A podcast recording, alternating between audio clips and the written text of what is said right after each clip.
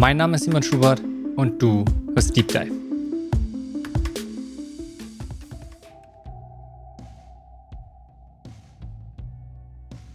Diese Folge ist mit Alisa Gunzelmann.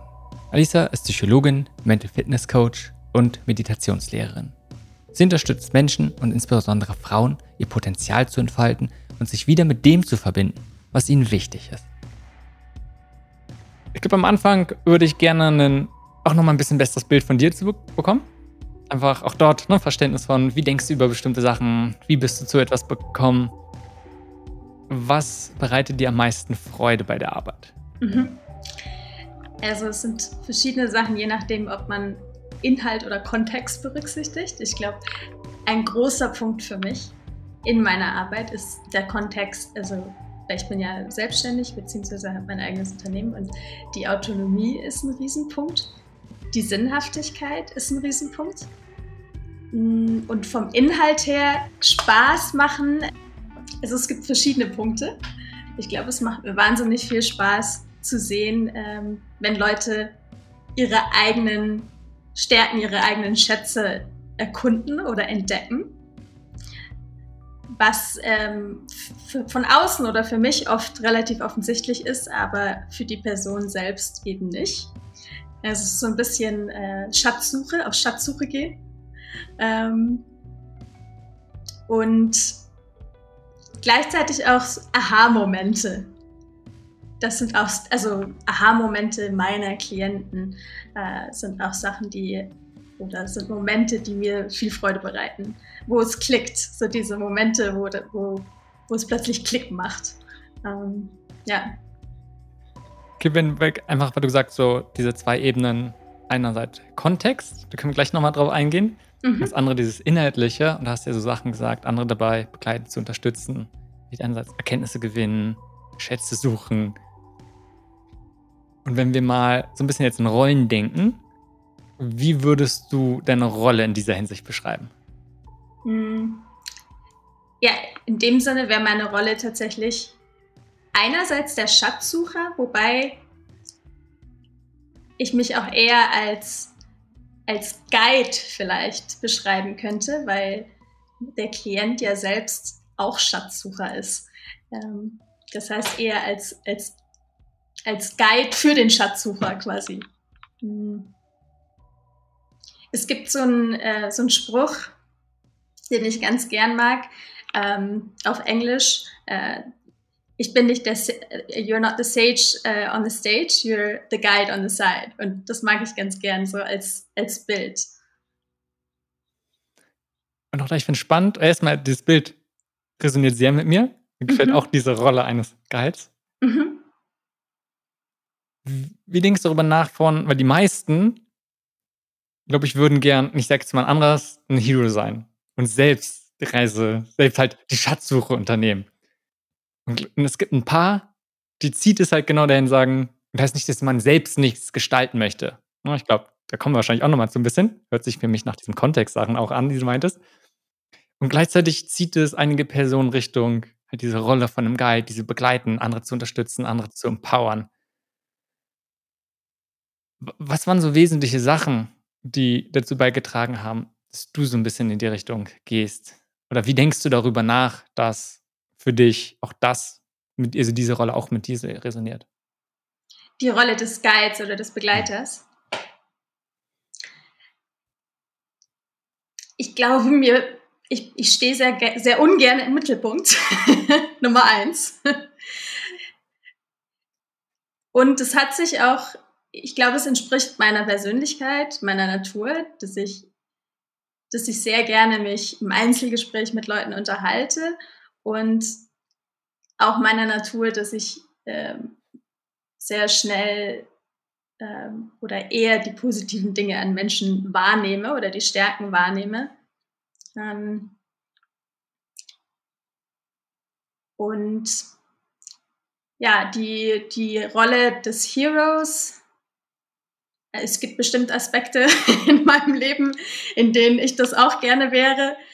Ähm, aber das hat sich relativ organisch entwickelt, würde ich sagen. Äh, Im privaten Bereich äh, als auch beruflich, dass ich gemerkt habe, dass mir das einerseits liegt und dass ich mich extrem freue darüber, wenn andere sich entwickeln und ich quasi diesen Prozess begleiten darf, begleiten kann. Und dementsprechend, das sollte man wahrscheinlich nicht, aber es ist auch irgendwie so ein bisschen mein Erfolg dann. und klar, irgend, das motiviert, motiviert mich dann natürlich schon. Ja. Und noch einmal so ein Gedanke, der mir gerade kam. Mhm. Und dass viele Personen, die von dieser Rolle angezogen werden, wahrscheinlich auch auf einer Reise sind, wo sie selbst viel reflektieren, an dem eigenen mhm. Wachstum und eigenen Entwicklung arbeiten. Natürlich, wenn man andere begleitet, ist es ja, mhm. man unterstützt andere dabei, aber natürlich ist das, hat das auch, macht das ganz viel mit einem selbst und man kriegt nochmal eine ganz andere Perspektive und kann das immer wieder auch dann auf sich beziehen. Das heißt, es ist nur, man unterstützt die andere Person bei der Entwicklung mhm. und gleichzeitig geht damit die eigene Entwicklung auch einher. 100 Prozent. Also ich würde sogar sagen, dass es eine meiner Hauptmotivationen für die Arbeit ist dieses konstante Lernen und die eigene Entwicklung.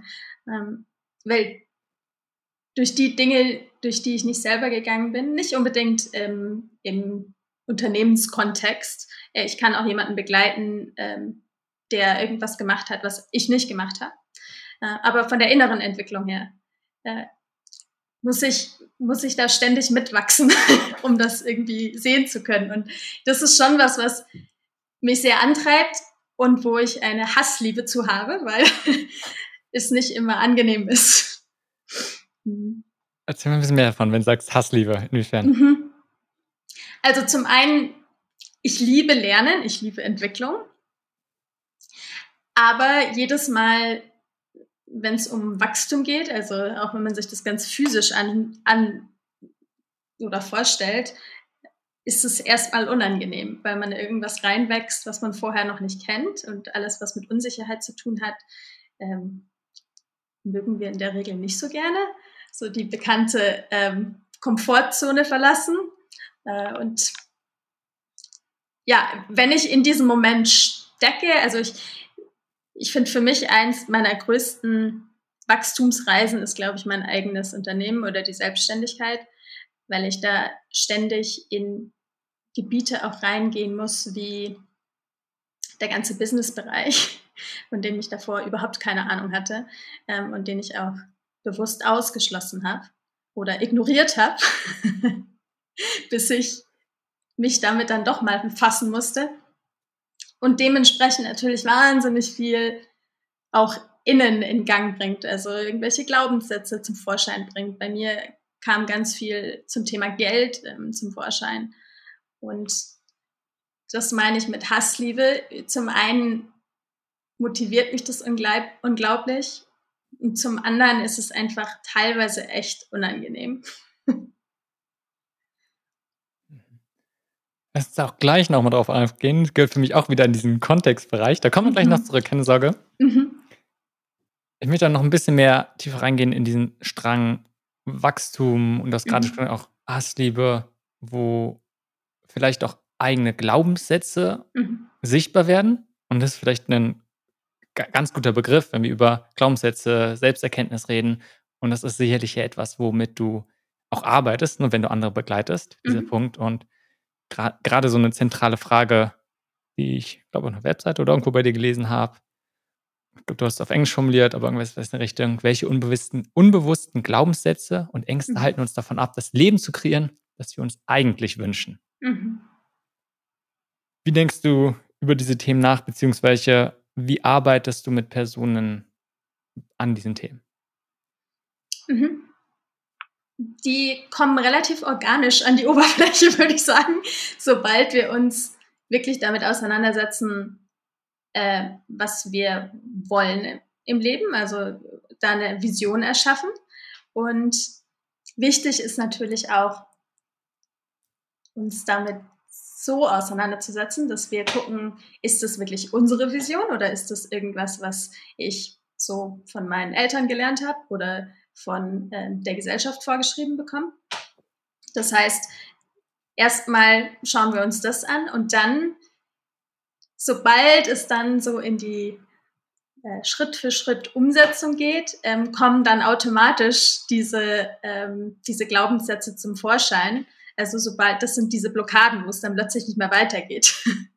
Und äh, das sind dann oft Sachen wie, wo ich mir dann im Kopf irgendwelche Ausreden oder irgendwelche äh, Erklärungen zurecht formuliere, warum ich irgendwas nicht mache zum Beispiel, die ich auch absolut glaube, also ich sehe die nicht als, als Ausreden und die einfach meine aktuelle Realität beschreiben, so wie sie halt mein bisheriges Leben geprägt haben. Und wir haben ja alle so ein, ein Mind-Model im Kopf. Und das ist halt immer begrenzt, äh, ganz klar. Und es wird auch immer begrenzt sein. Und da kann man im Coaching so ein bisschen gucken, okay, da stoße ich jetzt irgendwo dagegen. Und wenn ich merke, da geht es irgendwie nicht weiter, dieses Gefühl, ich, ich stecke gerade fest, da gilt es dann so ein bisschen nachzuforschen. Was ich raushöre, ist, ja viel, gerade wenn man, wenn es darum geht, Sachen umzusetzen, mhm. kommt der, du hast gerade von Blockaden gesprochen, oder irgendwelche Hindernisse gibt es, dass wir Sachen nicht so umsetzen können, mhm. wie wir es eigentlich wollen. Sagen, dass da oft Glaubenssätze dahinter stecken. Natürlich, mhm. ne, kann es auch andere Hindernisse geben, auch externe mhm. Sachen. Ja, muss ja nicht mhm. immer ein Glaubenssatz sein, aber oft. Was ich noch spannend finde, ist so, wo du gesagt hast, beim Anfang geht es erstmal darum, eine gewisse Vision zu haben. Auch wenn wir sagen, mhm. das Leben zu kriegen, was wir uns eigentlich wünschen. Da müssen wir auch erstmal Klarheit zu bekommen. Ja. Und ich kann mir vorstellen, dass auch gerade in der Hinsicht uns Glaubenssätze stark limitieren, ja. weil wir natürlich unser Horizont so ganz, ganz klein sein kann ja. und wir gar nicht darüber nachdenken, was für ein Leben möchte ich denn überhaupt leben? Was für, welche Option habe ich denn da überhaupt? Ja, ja, das ist, ja, und das ist alleine ein Riesenthema, sich erstmal auch damit zu beschäftigen oder mir erstmal zu erlauben, zu schauen, was will ich denn eigentlich? Weil oft ist es so, wenn ich denke, also kommen wieder die Glaubenssätze rein, wenn ich denke, okay, das und das und das ist eh komplett außerhalb meiner Fähigkeiten oder meiner Möglichkeiten, dann werde ich das überhaupt nicht in Betracht ziehen für meine Vision, weil ich denke, okay, also das, da denke ich noch nicht mal dran, ähm, weil das wirklich komplett außerhalb liegt. Und dann die nächste Sache, die du angesprochen hast, ja, ist auch, also da kann ich auch persönlich äh, erzählen, in, nach meinem Psychologiestudium schon in meinem Psychologiestudium, muss ich sagen,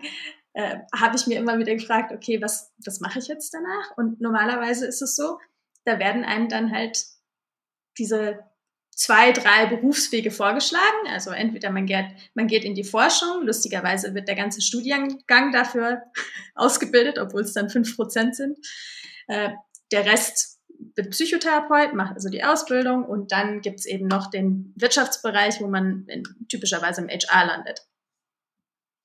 Und ich habe das gehört und, und war echt verzweifelt, weil ich mich in keinem dieser Bereiche gesehen habe und lange einfach überhaupt nicht auf die Idee gekommen bin, dass ich ja auch irgendwie meinen eigenen Weg gehen kann, beziehungsweise habe ich tatsächlich dann auch äh, erstmal viel im, im Internet nachgeforscht, was, was gibt's denn sonst noch für Wege? Weil nicht, man muss ja nicht gleich komplett ähm, neuen Weg ähm, sich, sich bahnen, geht auch, sondern es gibt ja in der Regel auch schon wahnsinnig viel, was ich einfach noch nicht weiß.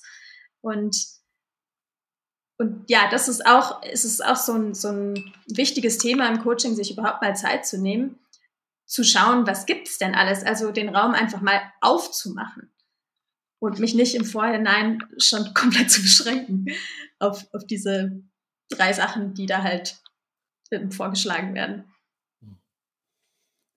Auch da, also du hast jetzt ein gutes Beispiel von ne, deinem Psychologiestudium gemacht und gleichzeitig, ich glaube, der kann alle möglichen Personen können damit resonieren, diese vorgegebenen Wege, sei es mhm.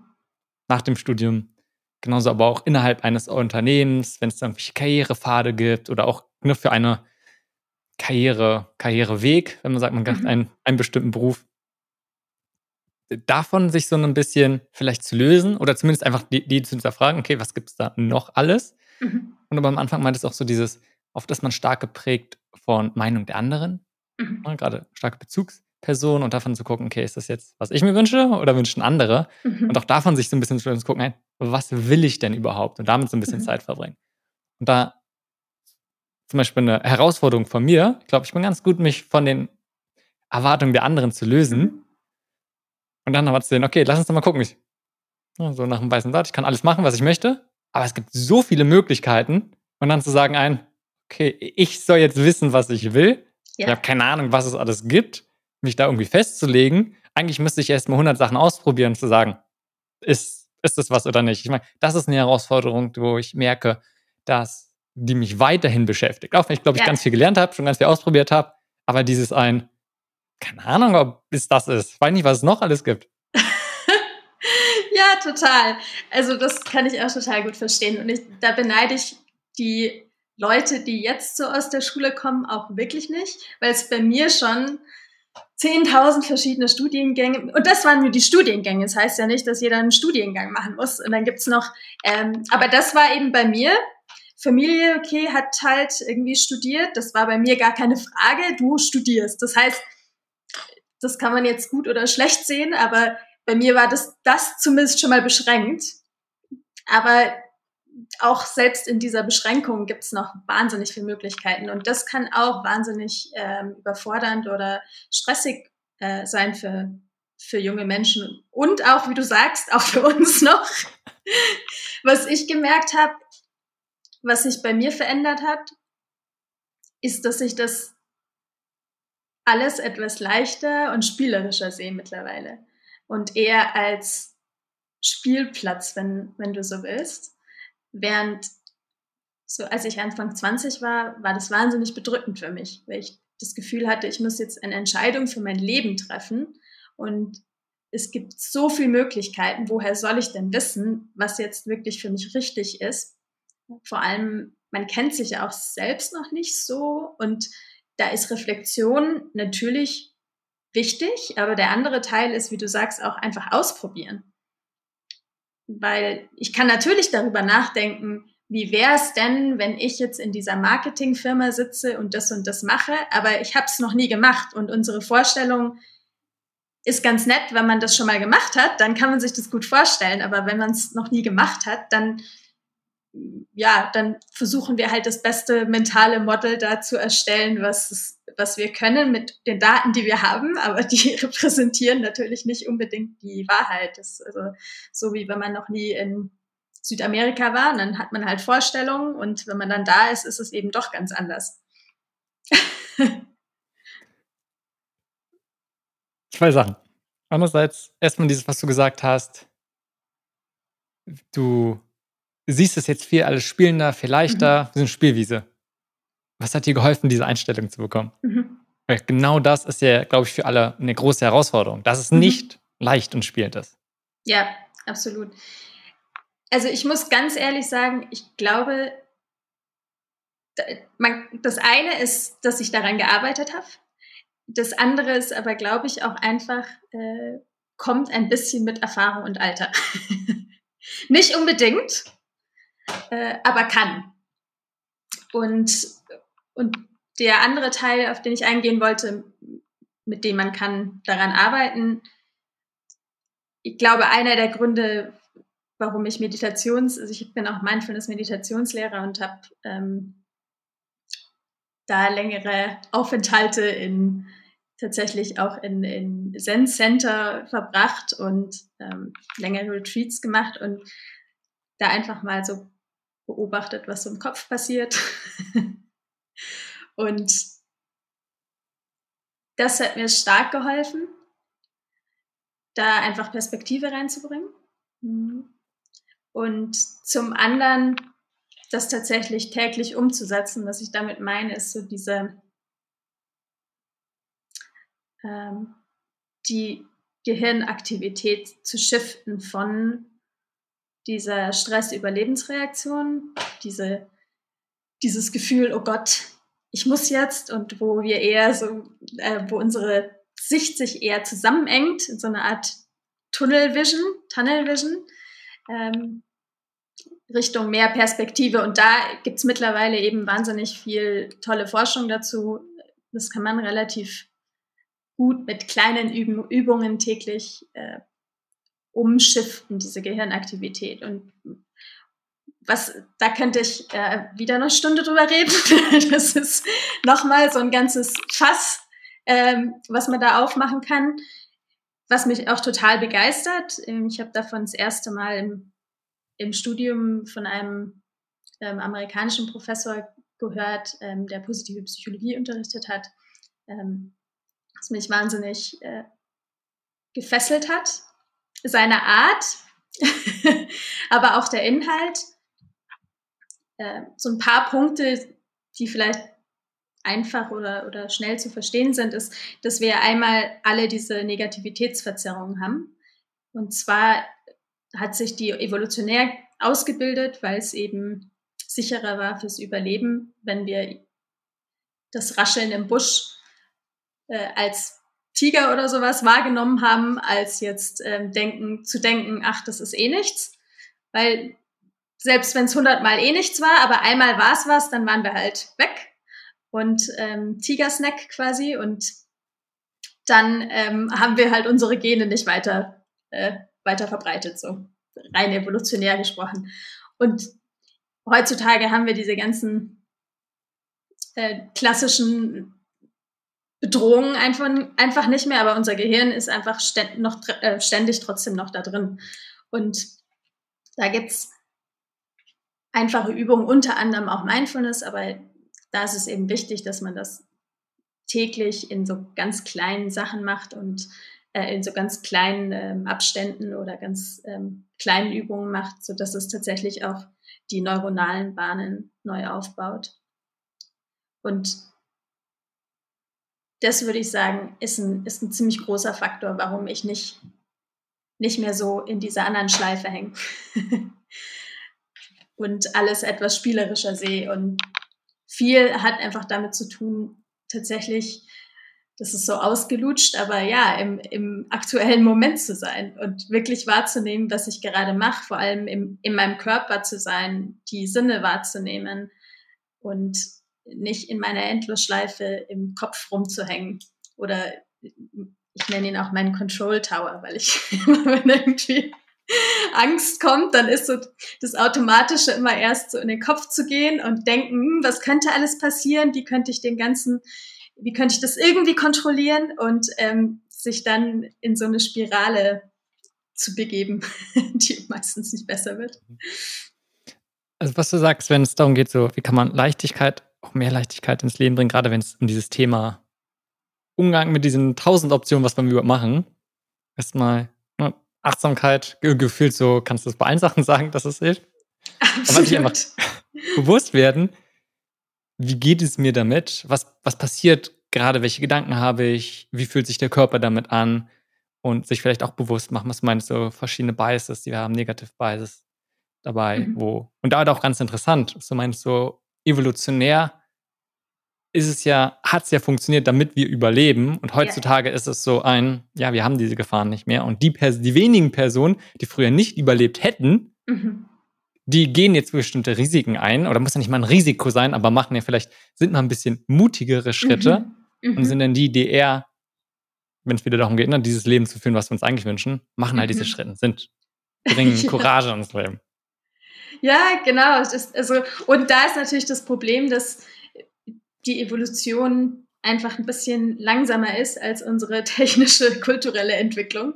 Also um einiges langsamer und sich da natürlich nicht so schnell äh, anpassen kann. Aber ich meine, der Grund, warum wir so einen wahnsinnigen, wahnsinnigen Anstieg haben von Depressionen, von Angsterkrankungen, ähm, von Burnout, hat definitiv damit zu tun. ja. Und da finde ich spannend, dieses, was du sagst, sich praktisch neu zu verdrahten. Was meinst du ständig? das ist jetzt meine Formulierung gewesen.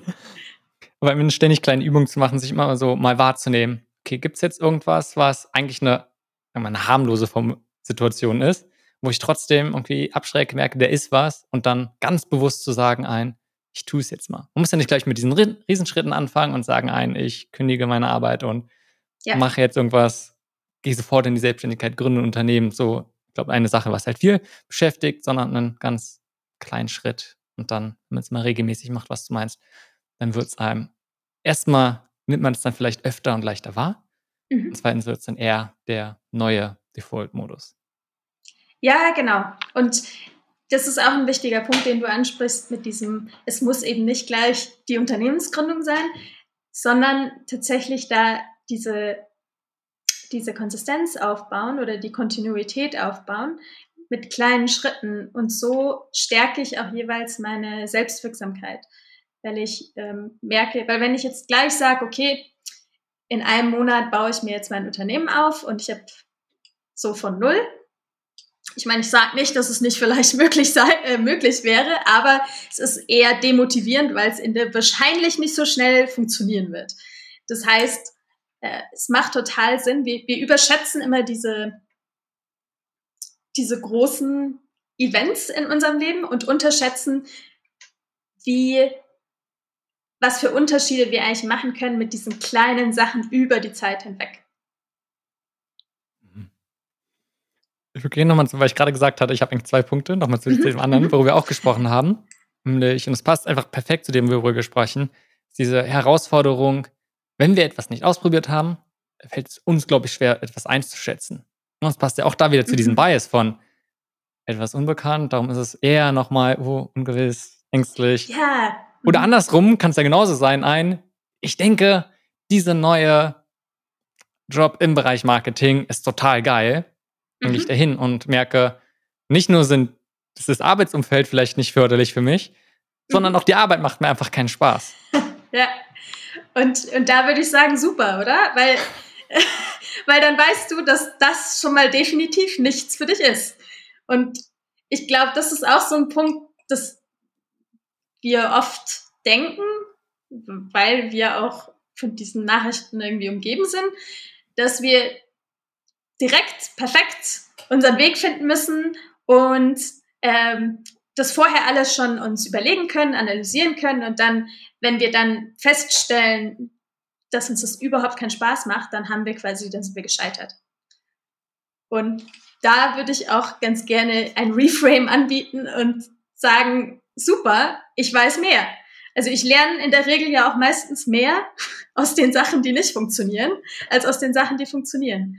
Und wenn, also nehmen wir mal an, es würde immer alles funktionieren in meinem Leben und ich würde alles auf Anhieb schaffen, dann würde ich eigentlich nie diese Fähigkeit lernen, A, diese Resilienz aufzubauen, neue Sachen zu probieren, ähm, aber auch diese ganzen anderen Fähigkeiten, die, die eigentlich, oder neue Ideen zu kreieren oder also all diese Fähigkeiten, die eigentlich mit einem sogenannten Misserfolg zusammenhängen, die, die in der Regel tatsächlich wertvoller sind als ähm, dieses Endergebnis. Weil gibt es wirklich, also dieses Endergebnis gibt es in der Regel eben auch nicht, dass ich sage, äh, das ist es und jetzt bin ich glücklich bis zum Ende meines Lebens. Und das finde ich eben auch spannend. Also zum Beispiel, da gibt es auch ähm, Studien zu, dass Ziele setzen macht glücklich, aber nicht Ziele erreichen. Das heißt, diese, ist es gut, Ziele zu haben, das motiviert mich und natürlich will ich sie auch erreichen, aber dieses Ziele erreichen, das ist vielleicht ein ganz kurzer Moment, wo ich mich dann freue, aber dann ja, dann brauche ich halt mein nächstes Ziel. ich finde die Einstellung klasse und ich hoffe, es wäre, ich glaube, wenn wir schaffen könnten, dass jede Person so, so ein bisschen diese Einstellung, diese Energie von, oh, es hat nicht geklappt, geil, und mhm. es genauso reframe könnte, glaube, wäre mhm. schon sehr, sehr, sehr viel geholfen. Und es passt ja super zu dem, auch was du meinst, ne? über Rollen beim Anfang, wie du andere unterstützt, diesen Erkenntnisgewinn, wie wichtig der ist. Ja. Und da, ja, es ist halt auch da nicht immer, ich sag mal, einfach, mhm. sondern manchmal vielleicht auch so ein bisschen schmerzhaft und herausfordernd, mhm. mhm. trotzdem zu gucken, ein, da die positive Sachen zu sehen. Und gleichzeitig, bevor man vielleicht Großentscheidungen macht, zu gucken, gibt es irgendwie ein kleines Experiment davon. Nicht erst mhm. kündigen und dann mhm. zu sagen, oh verdammt, das war jetzt nichts, sondern mhm. ein, kann ich im Kleinen testen, ob Marketing mir überhaupt gefällt. Ja, stimmt. Ja, also da fällt, gefällt mir dieses ganze Design Thinking, Prototyping Modell ganz gut, was man ja auch einfach so bei sich persönlich mal anwenden kann. Und da kommt der Perfektionist mh, hm, nicht so weit. Was äh, gerade, finde ich, in, in, in Deutschland schon auch eher verankert ist, so dieses Denken, was ja auch schön ist, dass ich irgendwas wirklich gut machen möchte. Aber sich da den Freiraum zu nehmen, das so einfach mal zu erstellen im Kleinen und erst mal auszuprobieren und nicht den Anspruch zu haben, dass es gleich perfekt sein muss. Und dann, ähm, und dann kann ich es viel schneller anpassen, entwickeln, als wenn ich da ein Jahr reinstecke und dann feststelle, dass es irgendwie so überhaupt nichts ist. Und dann mich dann total ärgert, dass ich ein Jahr verloren habe und denke, ach, dann gehe ich jetzt doch wieder zurück zu dem, was ich vorher gemacht habe. Wir haben jetzt darüber gesprochen, so auch, dass es sehr herausfordernd sein kann, solche Experimente zu machen.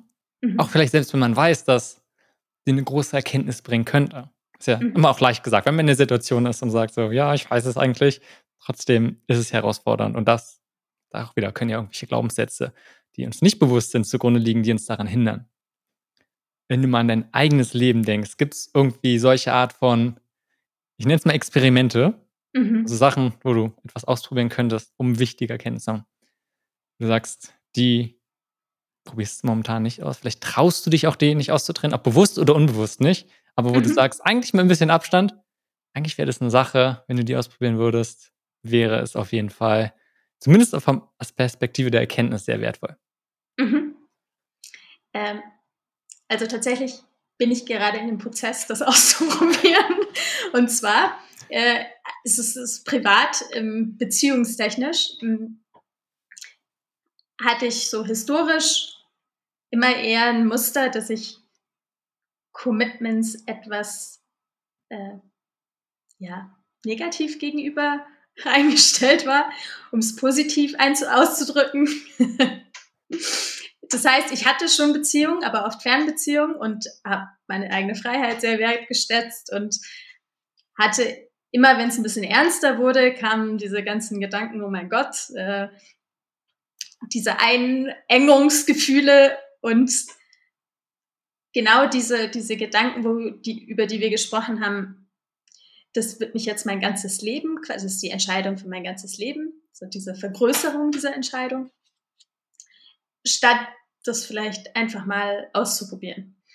Also ich sage nicht, wenn ihr von Anfang an wisst, hm, ich will eigentlich gar nicht mit dem zusammen sein oder mit der zusammen sein, dass ihr das einfach mal ausprobieren sollt, sondern ähm, ich wollte ja mit den Personen zusammen sein, aber es kam dann immer diese, es kamen dann immer diese Ängste, die ich natürlich auch alle aufgearbeitet habe in der Therapie. ähm, genau, und bei mir steht jetzt eben der Umzug nach Amerika um, was natürlich tatsächlich einfach nochmal eine größere Entscheidung ist. Das hat mich einerseits auch immer gereizt, auf der anderen Seite sind natürlich viele Faktoren da, dass ich dort noch kein großes soziales Netzwerk habe, dass ich quasi längerfristig dann auch meine Karriere umstellen muss, zumindest teilweise, dass ich quasi da neu anfange. Hm. Dass, ja, dass ich zum ersten Mal mit jemandem, zu jemandem ziehe in ein anderes Land, so diese ganzen Geschichten, die da dranhängen und mein Leben sozusagen hier aufgebe. Und gleichzeitig ähm, jetzt keine Ahnung habe, wie das eigentlich ist. Ich habe keinen Erfahrungswert. und ich, ich, ich liebe diese Person, also das ist schon mal eine ganz gute Voraussetzung, finde ich. ähm, aber ja, das ist vielleicht ein ganz gutes Beispiel, wo ich tatsächlich durch einige Phasen der Analyse gegangen bin in meinem Kopf und der Doom and Gloom Szenarien die dann, die dann leicht mal kommen, sobald der erste Hauch von äh, Zweifel, was machst du denn da, ähm, was könnte denn da passieren? Hier hast du es doch eigentlich ganz gut. genau. Danke fürs Teilen. Und so viel zu erstmal ganz kleine Experimente machen. Ah, dazu, tatsächlich, ich war, genau, guter Punkt. Dazu, ich habe tatsächlich die letzten hm, seit Anfang der Pandemie war ich immer sechs Monate mal drüben.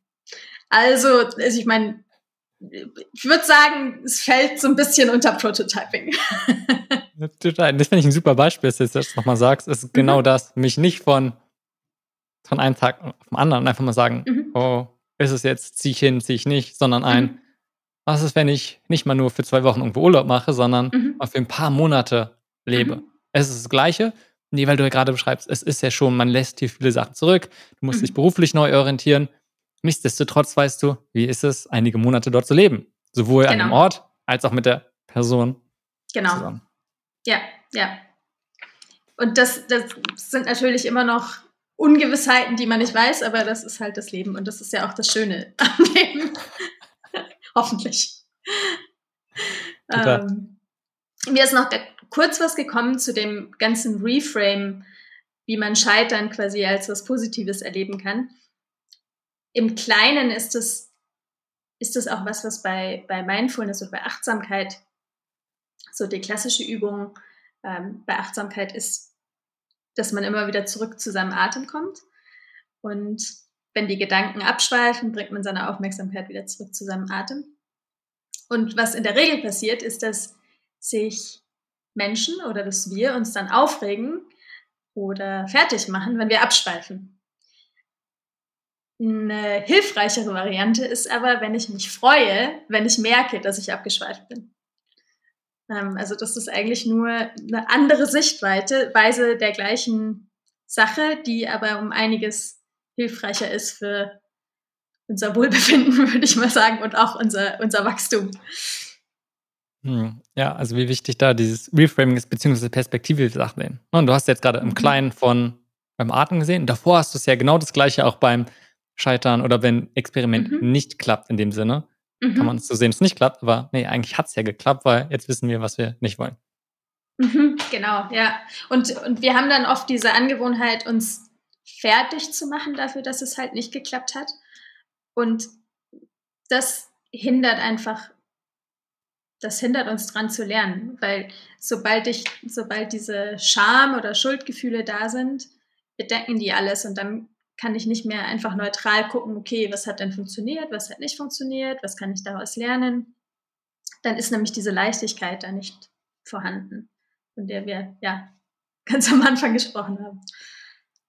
Lass uns mal, also wie, gib mir mal einen Einblick davon, mhm. wenn es jetzt bei dir ist, von, wie gesagt, ne, was so von wir gesprochen hast, du bist in so einer Situation, vielleicht inzwischen jetzt nicht mehr beim Atmen, aber bei anderen Sachen, wo es dir gerade schwerfällt, diese positive Perspektive zu sehen, sondern mhm. da ist mhm. halt dieser Self-Tag von, oh verdammt, hat schon wieder nicht geklappt, mhm. war ja klar, mhm. Mist, ich wollte das doch diesmal anders machen.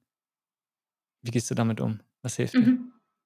Also zum einen hilft es mir überhaupt, diese Muster zu kennen von mir. Also die meisten Menschen haben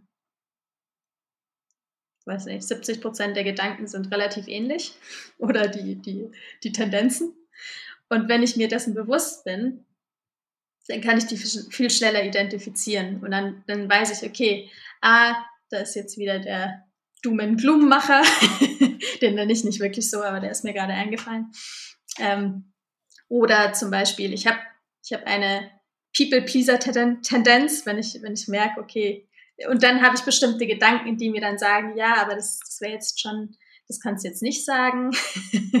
ähm, und die sehen relativ ähnlich aus und dementsprechend kann ich sie mittlerweile relativ gut erkennen. Das heißt nicht, dass ich da nicht äh, trotzdem nach wie vor reinschlitter, aber ich kann es einfach schneller erkennen, würde ich sagen, im Vergleich zu vorher.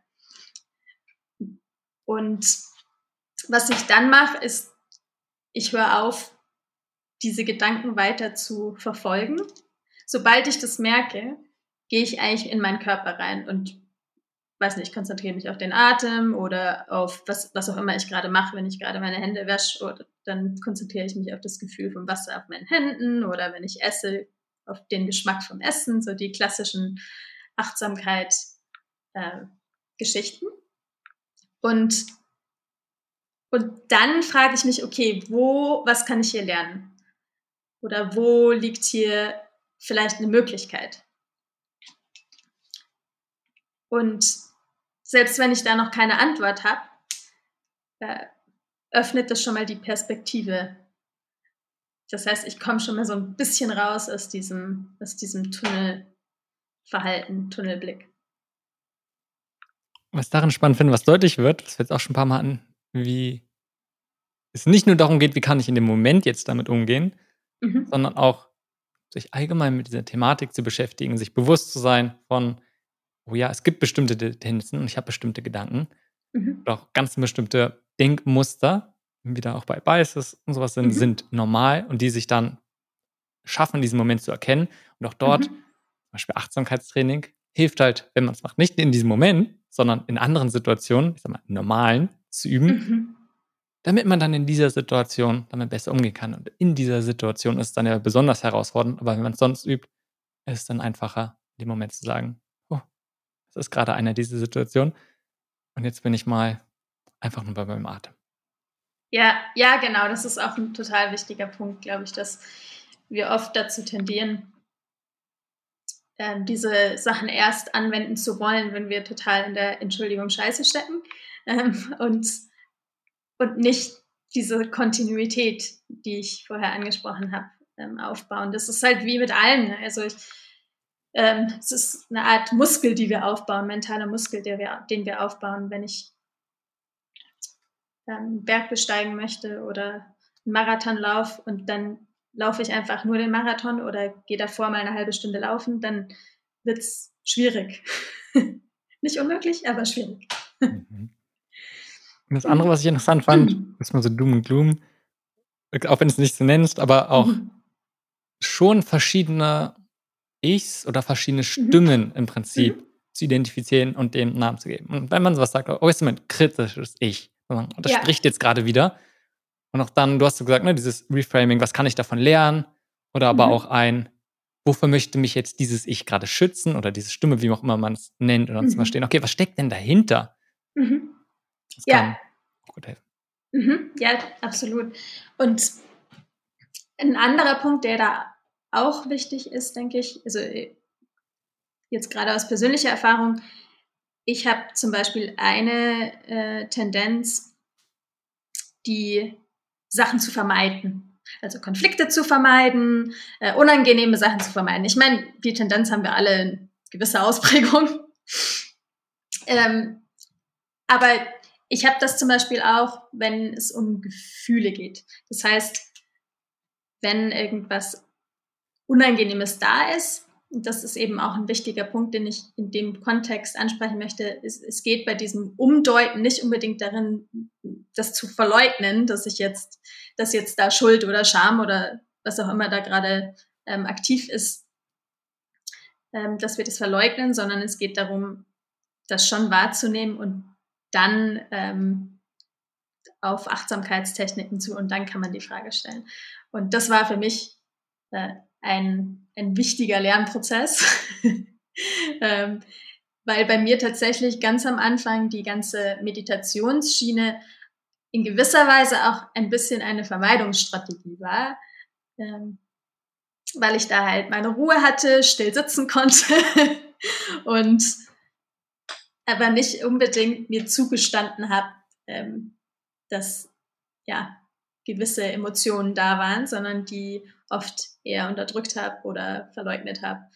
Und ja, ich glaube, das ist ein wichtiger Punkt, das durchaus ähm, zu benennen und da auch ein bisschen emotionale Intelligenz aufzubauen für mich selber. Ähm, ich, würde, ich würde mal behaupten, dass ich das ganz gut wahrnehmen kann bei anderen.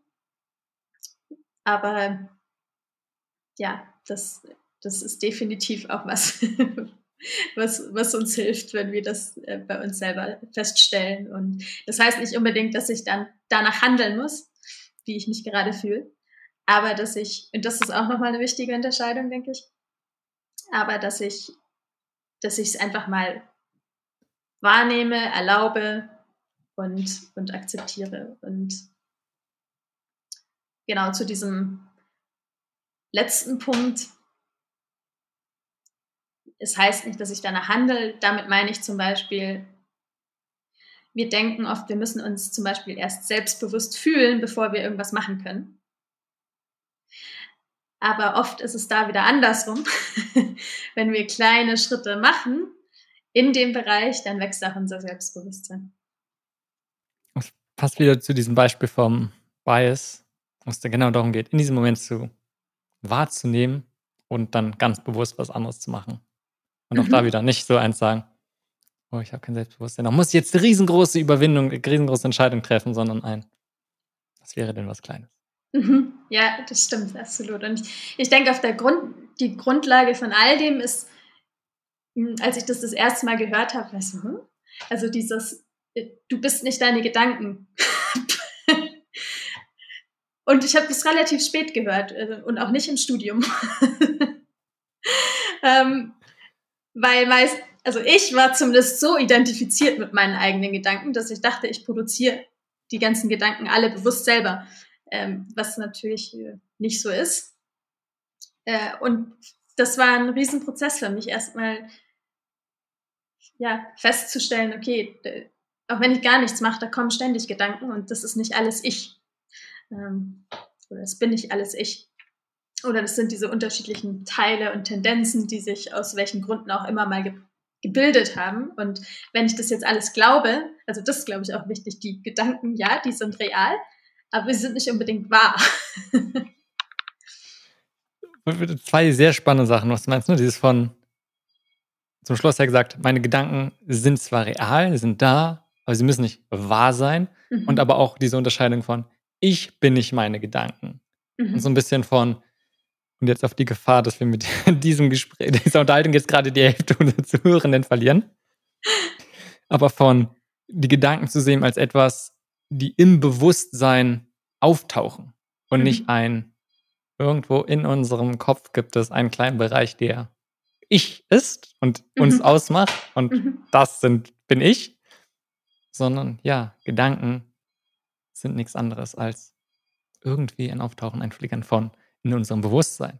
Und selbst mhm. dieses Gefühl von ich, mhm. oder nicht nur Gedanken, das finde ich ja spannend, sondern am Ende Gefühle ja auch, ist auch nichts anderes. Und diese Identifikation mit etwas, mhm. beziehungsweise das Gefühl von einer Identifikation von einem Ego, nichts anderes als ein mhm. Auftauchen Ja, und, und genau deshalb ist es auch so unangenehm, wenn ich jetzt wachse oder Sachen hinterfrage und dann quasi mein Selbstkonzept, also mein Ich, plötzlich nicht mehr das Ich ist, sondern ich muss das jetzt, dieses Konzept plötzlich erweitern, um eine neue Dimension oder das eine trifft nicht mehr zu.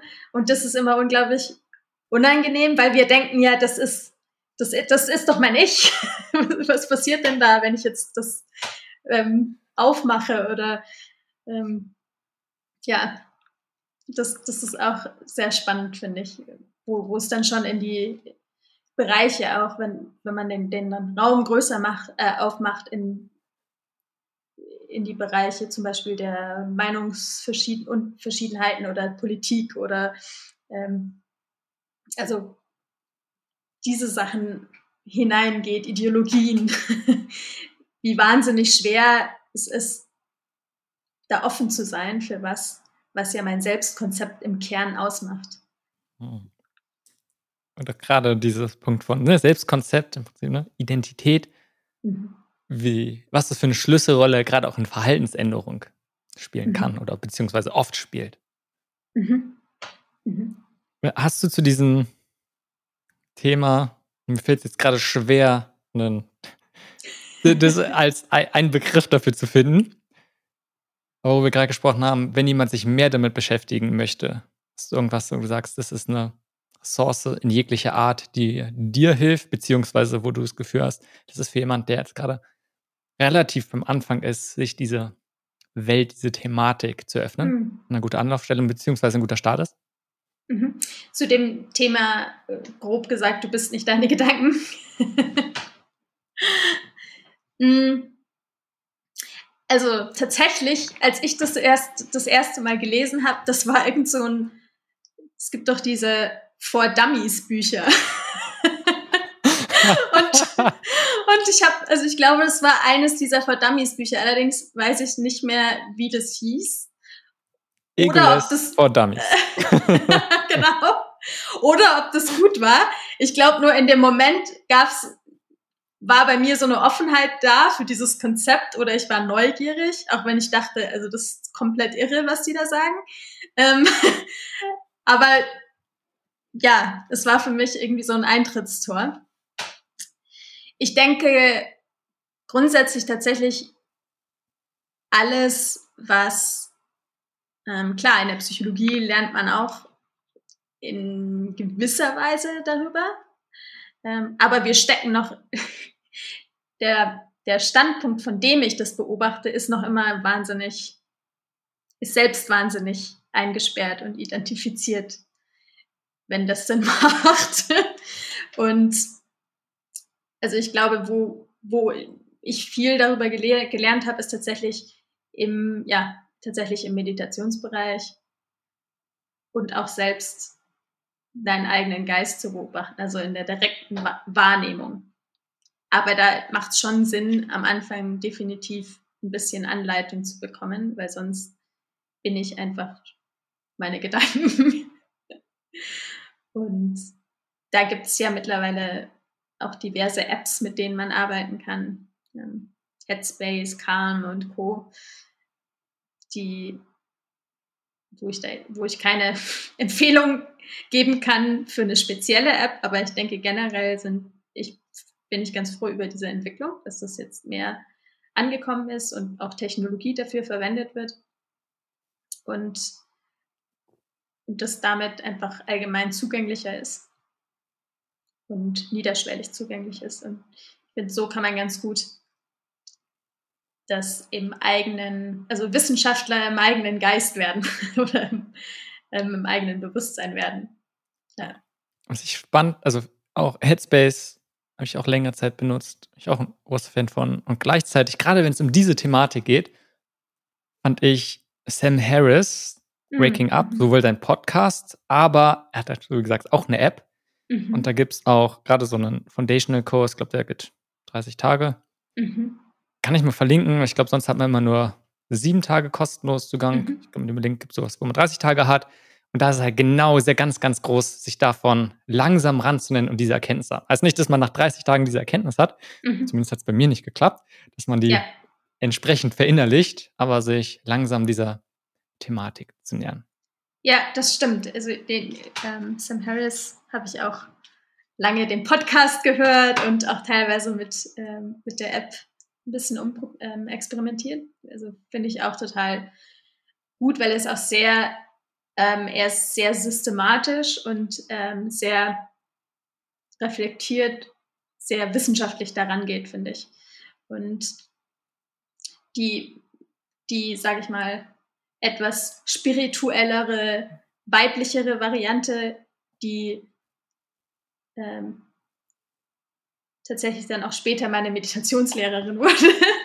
ähm, was ich auch empfehlen kann, sind Jack Cornfield und Tara Bragg. Die sind aber allerdings eben, ja, es ist ein bisschen eine andere Herangehensweise. Und das war so eine ganze Generation, nicht ganze Generation, aber eine, ein, ein paar Ableger einer, einer Generation der 60s und 70s, die damals nach Indien gegangen sind und ähm, also von Amerikanern, die dann zurückgekommen sind und das bestimmte Zentren aufgebaut haben und das quasi an die Kultur angepasst haben. Und die, genau, Jack, das kann ich tatsächlich empfehlen. Jack Cornfield und Tara Bragg haben auch ein kostenloses Programm, was ähm, Daily Mindfulness heißt. Es geht 40 Tage lang und es hat jeden Tag so 10 bis 15 Minuten. Nicht nur Übungen, sondern es ist immer am Anfang eine kleine Beschreibung und auch oft wissenschaftliche Studien und dann geht es quasi in die Übung. Cool.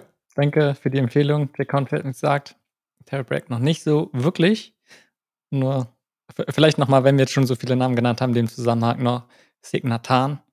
Auch mhm. sehr bekannt, glaube ich, auch passt sehr in diese, mhm. ich weiß nicht, ob jetzt Kategorie das richtige Wort ist, ja. Aber so von der Nennung und auch dort, weil gesagt hast, die haben einen ganz anderen Ansatz. Mhm. Nicht, ob Ansatz das richtige, auch da wieder das richtige Wort ist, aber beziehungsweise Personen finden da vielleicht einen anderen Zugang, wenn mhm. jemand wie Sam Harris, wie du sagst, der einen sehr Eindruck, äh, der, ein ne, ne Ansatz, der viel auch Neurowissenschaften, Psychologie auch von mhm. der Richtung kommt und dieses mit involviert, dieses, was dieses, aus diesen klassischen Art und Weise, gerade wenn wir sagen aus dem Buddhismus oder verschiedensten Philosophien, die einen anderen Zugang zu dieser Thematik haben, sagen wir mal so. Mhm. Dass man dann verschiedene Angebote hat. Ich glaube, das ist auch ein sehr, sehr großer Vorteil unserer Zeit. Und gleichzeitig auch wieder die Herausforderung von viele Optionen. Man mhm. kann und darf, aber man muss auch irgendwie dann schauen, was mhm. man denn nimmt. Ja, das stimmt. Zugang finde ich auch ein, ein schönes, schönes Wort dafür, weil es eben auch ja, andeutet, dass im Endeffekt im Kern irgendwo das Gleiche steht. Aber es gibt eben unterschiedliche Wege, das zu erkunden oder zu erfahren. Und, und wenn man diesen gemeinsamen Kern vergisst, dann bekriegen sich die verschiedenen äh, Richtungen. Ja. Lass uns mal einen Schwenk machen. Mhm. Zwar als Beispiel hatten wir so ein bisschen schon ein paar Mal so Unternehmensaufbau. Ich glaube, weil das ist einfach was ist, was mhm. viele immer wieder beschäftigt und auch beim Anfang, ganz, ganz beim Anfang meinst du diese zwei, diese inhaltliche Ebene, aber auch die Kontextebene, wenn es mhm. darum geht, dass du dich selbstständig gemacht hast. Mhm. Und wenn wir diesen ganzen, einerseits du meinst, was dir wichtig dabei ist, Autonomie, Sinnhaftigkeit, gleichzeitig hatten wir auch, dass das als, ich nenne es mal Vehikel für eigenes Wachstum ist. Mhm. Und auch gerade wenn es darum geht, in diesem das eigene Business aufzubauen, immer wieder ein außerhalb der Komfortzone gehen. Mhm. Das heißt, ich, ich glaube, da können wir in alle möglichen Richtungen gehen, in halt diesem Bereich. Mhm. Was ich spannend finde, auch gerade im Zusammenhang mit andere damit, und das ist vielleicht ein guter Einstieg, andere damit zu begleiten, herauszufinden, was sie leben wollen. Mhm jetzt mal grob gesagt, gerne anders, anders frame, wenn du sagst, das ist nicht das, womit du dich so ein bisschen identifizierst oder was du genau tust. Und wenn wir es mal als Grobe nehmen, mhm. und bei ganz vielen ist ja, okay, sie sind gerade jetzt so, die letzten Jahre kommt es ja enorm nochmal mehr hoch, unzufrieden mit der momentanen Arbeit, vielleicht auch mit dem, wie sie durch die Welt gehen, was sie machen, wünschen sich was anderes, wünschen sich mehr Bedeutung, wollen einen Beitrag leisten, wollen aber auch genauso Autonomie haben. Und viel ist so dieser Blick in Selbstständigkeit, auch gerade ist es leichter denn je, zumindest niedrigschwelliger mhm. denn je. Und ich finde es total spannend. Ganz viele, die andere damit begleiten, logisch, machen sich irgendwie selbstständig, bauen ein eigenes Business auf und begleiten mhm. dann irgendwie andere auch dabei zu finden, wa was mhm. sie wollen. Und irgendwie so immer so naheliegend von, nicht, dass du es machst, aber so, mhm. ja klar, Selbstständigkeit. Was geht für ganz, ganz viele der Blick ja. dahin? Und gleichzeitig, für ganz viele ist es auch nicht das Richtige. Darum ja. ist vielleicht ist es auch gut, dass sie es nicht tun. Hast du dieses, ja. kannst du so ein bisschen deine Gedanken zu diesem Spannungsfeld, was ich gerade probiert habe, aufzumachen, ein bisschen erzählen? Mhm. Mhm. Ja, das sehe ich, sehe ich auch. Ich muss tatsächlich für mich persönlich sagen, also war es das Richtige? Ähm, zumindest bis jetzt. Also ich will, will auch nichts ausschließen. Wer weiß, was so in der Zukunft noch steht. Insbesondere deshalb, weil ich ja gewisse Eigenschaften habe, gewisse Werte, die ja in meiner Erfahrung war es einfach schwer, in, in meiner eigenen Erfahrung oder in den, in den ähm, Unternehmen, in denen ich gearbeitet habe, ähm, das so unterzubringen. Und tatsächlich ist mir das erst in der Selbstständigkeit so klar geworden, wie wichtig mir Autonomie, Sinnhaftigkeit und so weiter ist.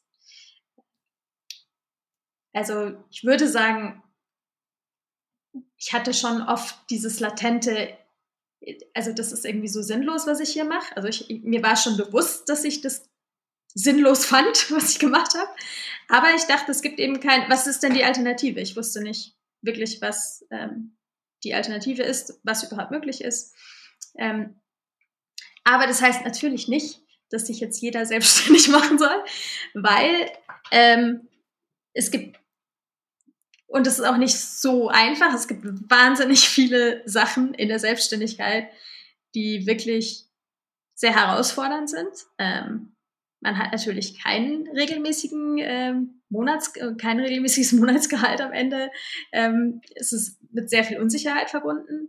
Ähm, und man muss sich komplett selbst organisieren. In der Regel bist du alleine vom Computer den ganzen Tag. Oder wo, also man kommt natürlich auf die Selbstständigkeit an. Ähm, und es gibt tolle Unternehmen, tolle Organisationen und die, wenn wenn es ein gutes Recruiter-Team gibt, super ähm, gematcht sind. Also tatsächlich meine Co-Founderin arbeitet im HR ähm, und auch wenn ich noch nie bei einem ihrer Einstellungsgespräche dabei war, würde ich sagen, dass sie so ein Positivbeispiel ist, weil sie tatsächlich schaut, dass das ein richtig gutes Match ist für den Teilnehmer auch und, und sich da wirklich reinhängt und schaut, okay, wie passt es und auch Empfehlungen gibt und ähm, sich da richtig Zeit nimmt, weil es natürlich auch langer, längerfristig im Endeffekt auch fürs Unternehmen wichtig ist. Weil wenn sie kurzfristig jemanden einstellt und dann stellt sich raus, das passt nicht, ähm, kostet das halt. Und äh, dementsprechend, ja, das ist wieder, das geht so ein bisschen wieder dar darauf zurück, was wir vorher angesprochen haben mit dem, man macht sich da halt so Vorstellungen, weil auf Social Media sieht man halt den Influencer und den Unternehmer und die, die YouTuberin oder wie auch immer. Und hat dann so seine Vorstellung, wie das ist und denkt sich, ach, das könnte ich doch vielleicht auch machen. Und ja, ich, ich, würde, ich würde sagen, es gibt keine Pauschalempfehlung für irgendjemanden. Äh, und ich glaube, das größte Thema ist tatsächlich, äh, wenn wir beim Thema Selbstständigkeit bleiben, ist so diese Selbstorganisation die schon herausfordernd sein kann. Ich, ich bin tatsächlich eher ein Mensch, der ähm, auch viel Zeit braucht alleine, um Sachen zu verarbeiten. Äh, das heißt nicht, dass ich nicht gerne im Team arbeite, aber diese Arbeit alleine macht mir nicht so sehr zu schaffen, auch dadurch, dass ich natürlich mit Menschen arbeite. Ähm, das heißt, ich sitze nicht alleine den ganzen Tag vom Bildschirm, sondern ich rede mit jemandem im Bildschirm. ja. Wenn wir jetzt mal annehmen, mhm. es kommt jemand zu dir, mhm. die du begleitest, eine Person, mhm. die genau darüber nachdenkt, die so sagt mhm. von, ja, ich wünsche mir mehr Autonomie, Sinnhaftigkeit, in den letzten Jobs, die ich hatte, hatte ich das definitiv nicht. Und es mhm. ist nicht nur so, dass ich die ganze Zeit auf Instagram irgendwelche Influencer sehe und dachte, denke, mhm. einmal am Tag ein Foto posten, das ist es, mein Traumberuf, mhm. sondern schon mich mehr damit beschäftigt habe und eine gewisse, zumindest eine Einschätzung, denke ich, davon habe, was es ist. Mhm. Und ohne jetzt zu sagen, eine ne, Blaupause, so viel funktioniert es für jeden. Aber was wären so grundlegende Themen, Fragen, die du behandeln würdest. Es geht nicht darum, ein genau das jetzt, weißt, genau diese Sachen, sondern so von diesem Setting her. Und gesagt, nochmal ein, es ist klar, du musst individuell gucken, was ihr da reinbringt. Der Plan würde sich ändern. Aber hast du da so ein paar Punkte, vielleicht sowohl von der Reihenfolge, wo du mit mhm. jemandem arbeiten würdest, von, hey, das sind diese Themen, oder zumindest sagst, diese fünf Sachen, da sollten wir uns auf jeden Fall mal die anschauen.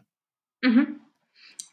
Also zunächst würde ich mir anschauen, was genau ist ihr Ziel. Also ist ihr Ziel schon ausgesprochen, ich will die Selbstständigkeit. Also auch das würde ich vielleicht nochmal mir näher anschauen. Oder ist ihr Ziel, ich will mehr Autonomie und Sinnhaftigkeit. Das sind ja durchaus unterschiedliche Sachen.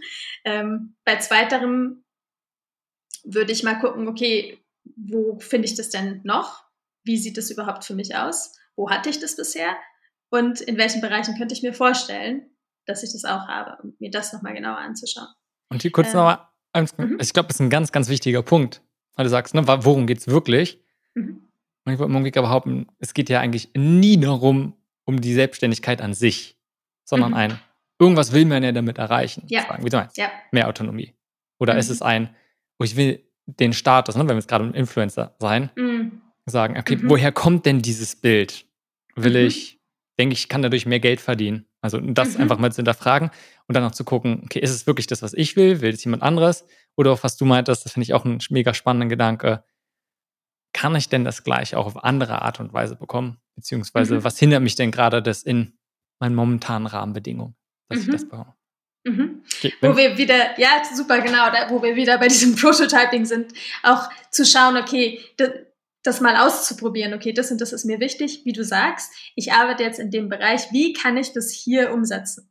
Ja. Und das heißt nicht, dass ich nicht vielleicht doch irgendwann mal in die Selbstständigkeit gehen will oder äh, was auch immer, aber dass ich das zumindest einfach mal im kleinen Rahmen ausprobiere und schaue, ist das denn dieser Begriff, ist das das, was ich eigentlich meine?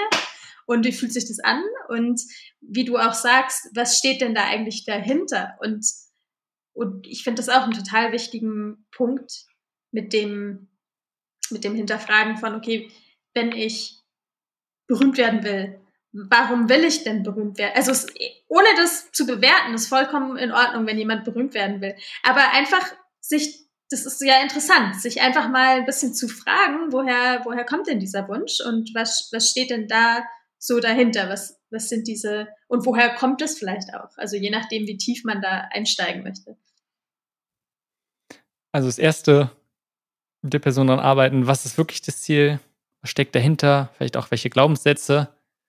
Du hast gerade schon gesagt, Prototypen, oder, ne, mhm. diesen kleinen Test, worüber wir gesprochen haben, wahrscheinlich kommt davor, also zwischen den beiden Sachen noch irgendwie ein Schritt oder danach. Also was, was gibt es für weitere Themen, mhm. die du angehen würdest? Also definitiv ähm, als Psychologin muss ich natürlich auch ein bisschen die Persönlichkeit mir anschauen und ähm, die klassischen, ähm, meine, ja, meine Stärken, was ich gerne mache, worauf baue ich auf. So dieses klassische, sich erstmal selbst auch kennen, kennenzulernen. Äh, aber auf eine Art und Weise, die, das finde ich auch ganz wichtig, die mich nicht in eine Box steckt und beschränkt, sondern äh, die mir hilft, vielleicht auch in eine andere Richtung zu wachsen, wenn ich das möchte. Also das, das sind ähm, wichtige Punkte, würde ich sagen, bevor es in die, in die, gleich in die Testung geht. Wobei eben bei diesem Prototyping, wenn man wirklich kleine Schritte macht, ja, das ist ja das Schöne, das, das kann man sofort ausprobieren. Und ja, dann, dann kommen da ganz automatisch in der Regel ähm, diese Blockaden, die Glaubenssätze hoch, äh, sobald es dann in die Testung kommt. Und dementsprechend ist das ein relativ organischer Prozess. Und da ist eben auch äh, wichtig, klar kann man das, kann man sich diese Fragen selber stellen, aber das ist immer sehr, sehr hilfreich, wenn man jemand anderes, anderem hat, der, der, das von, der da von außen raus drauf schaut. Also selbst wenn man das mit einem Freund bespricht oder ähm, sich mal eine Außenwahrnehmung holt von anderen Arbeitskollegen, ist das immer hilfreich, weil sonst steckst du einfach in deinem Kopf fest und versuchst von diesem Standpunkt aus in dich selbst reinzuschauen. Das scheint mir so ein wichtiger Punkt, weil ganz oft könnte man ja behaupten, oder es ist ja auch so, es sind oft simple Themen, sage ich mal, wo jetzt mhm. nichts kompliziert und komplex sind die Sachen oft schon. Aber von der Art und Weise, ich beschäftige mich die ganze Zeit mit mir und verbringe das ganze Leben mit mir selbst. Klar kenne ich mich mhm. irgendwie und kann, weil meine Gedanken sind die ganze Zeit da. Mhm. Und so ist auch bei vielen anderen Themen, wo man so sagt, eigentlich ist es auch sehr, sind die Thematen, thematisch sehr banal. Warum brauche ich da eine externe Unterstützung? Mhm. Aber wie mhm. wichtig es ist, jemanden zu haben, der einem am Ende irgendwie beim Denken hilft, beziehungsweise aus diesen eigenen Gedankenmuster auszubrechen. Ich glaube, manche mhm. schaffen das schon selbst. Und klar gibt es Sachen wie Journaling und jede Menge Übungen, die einen dabei unterstützen können. Und nichtsdestotrotz, wie meinst du, einfach eine andere Person, die mhm. vielleicht einfach mal spiegelt, die zuhört und wiedergibt, was gerade gesagt wurde, dass man es hört. Und dann aber auch da nicht zu denken, das ist genau das Gleiche, warum brauche ich eine professionelle Coach, sondern auch da mhm. macht es nun mal einen Unterschied, wenn jemand eine Ausbildung hat, was für viele gehen Therapeutenausrichtung, nicht das gleichzusetzen. Aber auch da, mhm. es gibt ja einen Grund, warum es Berufsbilder sind und Leute diese Richtung gehen, weil es da doch schon mal nicht ganz so banal unbedingt ist, beziehungsweise diese Person oder anders gesagt, man selbst deutlich mehr, vielleicht auch nur schneller, aber schon Erkenntnisse gewinnen kann, Entscheidungen treffen kann. Vor allem, und darum geht es ja oft, vor allem das Handeln nochmal anders ja. kommen kann, als man es alleine schaffen kann. Und, und ja, dazu, ich gehörte auch zu dieser Person, die dachte, ach, ich habe das ja, also ich habe das ja studiert, ich, ähm, ich habe ja die Ausbildung, ich komme dann schon klar selber mit meinem Problem und habe mich da ziemlich ins Bein geschossen, tatsächlich, ähm, also auch sowohl was Therapie und Coaching angeht, aber sehr, sehr lange gewartet ähm, und halt alle möglichen Bücher. Und ich habe da, da darüber sehr, sehr viel gelernt und, glaube ich, vielen anderen Menschen helfen können, aber halt nicht mir selbst. und ja, dementsprechend, ähm, ich kann das total nachvollziehen, wenn, wenn jemand sagt, ah, nee, das mache ich mit mir selbst aus. Und gleichzeitig ähm, ist das was, was ich auf die harte Tour gelernt habe, dass ich ähm, dann doch ab und zu mal nach Hilfe frage und ähm, was, was von unserer Warte irgendwie unlösbar ist, vielleicht oder wo ich total stecken, stecken geblieben bin, von außen gar nicht, also relativ einfach auflösbar ist. Und ja. Und eine andere Sache, die mir jetzt noch eingefallen ist, ist dieses generell mit anderen Menschen darüber zu reden. Also was ich oft äh, bei Klienten mitbekomme, ist, sie schildern mir irgendwelche Muster oder, oder Probleme. Und für mich, weil ich ja in dieser Welt stecke und das von jedem, und ich weiß, das hat halt jeder, ist es, wenn ich dann irgendwie sage, ja, da sind sie nicht alleine und, und die Menschen vollkommen vom Hocker fallen, weil sie denken, wie? Anderen geht's auch so. und weil aber keiner drüber redet, ähm, denken alle, alle anderen haben damit kein Problem oder funktionieren perfekt oder sind glücklich oder ja, also das, das erstaunt mich immer wieder. Ich glaube, es ist, es hat sich durchaus sehr gewandelt, gerade in der jüngeren Generation, auch durch Social Media, dass da sehr viel mehr darüber geredet wird, aber ich finde es trotzdem noch ähm, erstaunlich. Der alleine auch dieses, finde ich ein bisschen absurde Vorstellung von, meine Gedanken, meine Probleme kann nur ich haben. Mhm. Die anderen sieben Milliarden Menschen haben komplett andere Gedanken, komplett andere Probleme. ja, und äh, das ist natürlich diese, wenn ich mich im eigenen Kopf drehe, dann ja, äh, passiert das. ich würde gerne noch mal kurz zu diesem Punkt von Autonomie zurückkommen. Ich glaube, mhm. dass, ne, wenn wir so sagen, Probleme auch gleichzeitig, aber eher Sehnsüchte, Bedürfnisse, ist mhm. dieser Wunsch nach Autonomie ein sehr, sehr großer. Mhm. Um mehr über die eigene Art und Weise, wie wir zum Beispiel arbeiten, wann wir arbeiten, vielleicht auch wo wir arbeiten, mhm. was wir tun, einfach mehr Autonomie zu haben. Und nichts, deswegen gibt es viele, die Richtung Selbstständigkeit gehen und gleichzeitig haben wir schon gesagt, beziehungsweise ich denke ich weiterhin, dass es auch nicht für alle der richtige Schritt ist. Mhm. Hast du Erfahrungen, kann sowohl aus dem eigenen Leben sein, auch wenn du jetzt einen Schritt in die Selbstständigkeit gemacht hast, aber auch gerade vielleicht in Arbeit mit anderen oder was du so mitbekommen hast von Personen, die dann ein großes Bedürfnis nach mehr Autonomie haben und dann trotzdem das probieren, erstmal in einer Anstellung zu bekommen. Also da im eigenen Leben. Wie, Frage ist, wie kann jemand mehr Autonomie im Angestelltensein bekommen? Und auch mhm. da ist es natürlich sehr, sehr situativ. Es geht nicht mhm. darum, um ich glaube, ganz konkrete Taktiken hängen halt von der Situation ab. Mhm. Aber auch da so ein bisschen, wie kann man sich dieser Thematik nähern, wie kann man sich der Frage nähern, um mehr Autonomie dann zu bekommen. Mhm. Also auch hier würde ich erstmal die Frage stellen, was heißt das denn für dich? Ähm, Im Detail auch. Wie stellst du, also was stellst du, was hättest du gerne konkret mehr? Äh, und dann könnte man sich das zum Beispiel anschauen, was ja tatsächlich oft in gerade jüngeren Unternehmen, Startups ähm, der Fall ist, dass theoretisch da schon äh, die Möglichkeit für mehr Auto Autonomie im, im Sinne von mehr Flexibilität, mehr, ich kann entscheiden, wann ich anfange, wann ich aufhöre, wie ich die Arbeit gestalte, ähm, dass diese Autonomie oft theoretisch vorhanden ist. Aber wenn ich jetzt sehe, sie wird von meinen anderen Teamkollegen nicht benutzt, habe ich wahrscheinlich auch eventuell Hemmungen, sie selbst zu benutzen. Und so können, also das, da sind wir nochmal in einem anderen Thema drin, aber so können natürlich diese sehr offenen Strukturen teilweise noch mehr Unsicherheit bringen für manche, weil sie gar nicht wissen, oh Gott, äh, also noch mehr Stress erzeugen, als, als so ganz klar, okay, neun muss ich da sein, um fünf gehe ich. ähm, das ist so der, der eine Punkt. Mhm.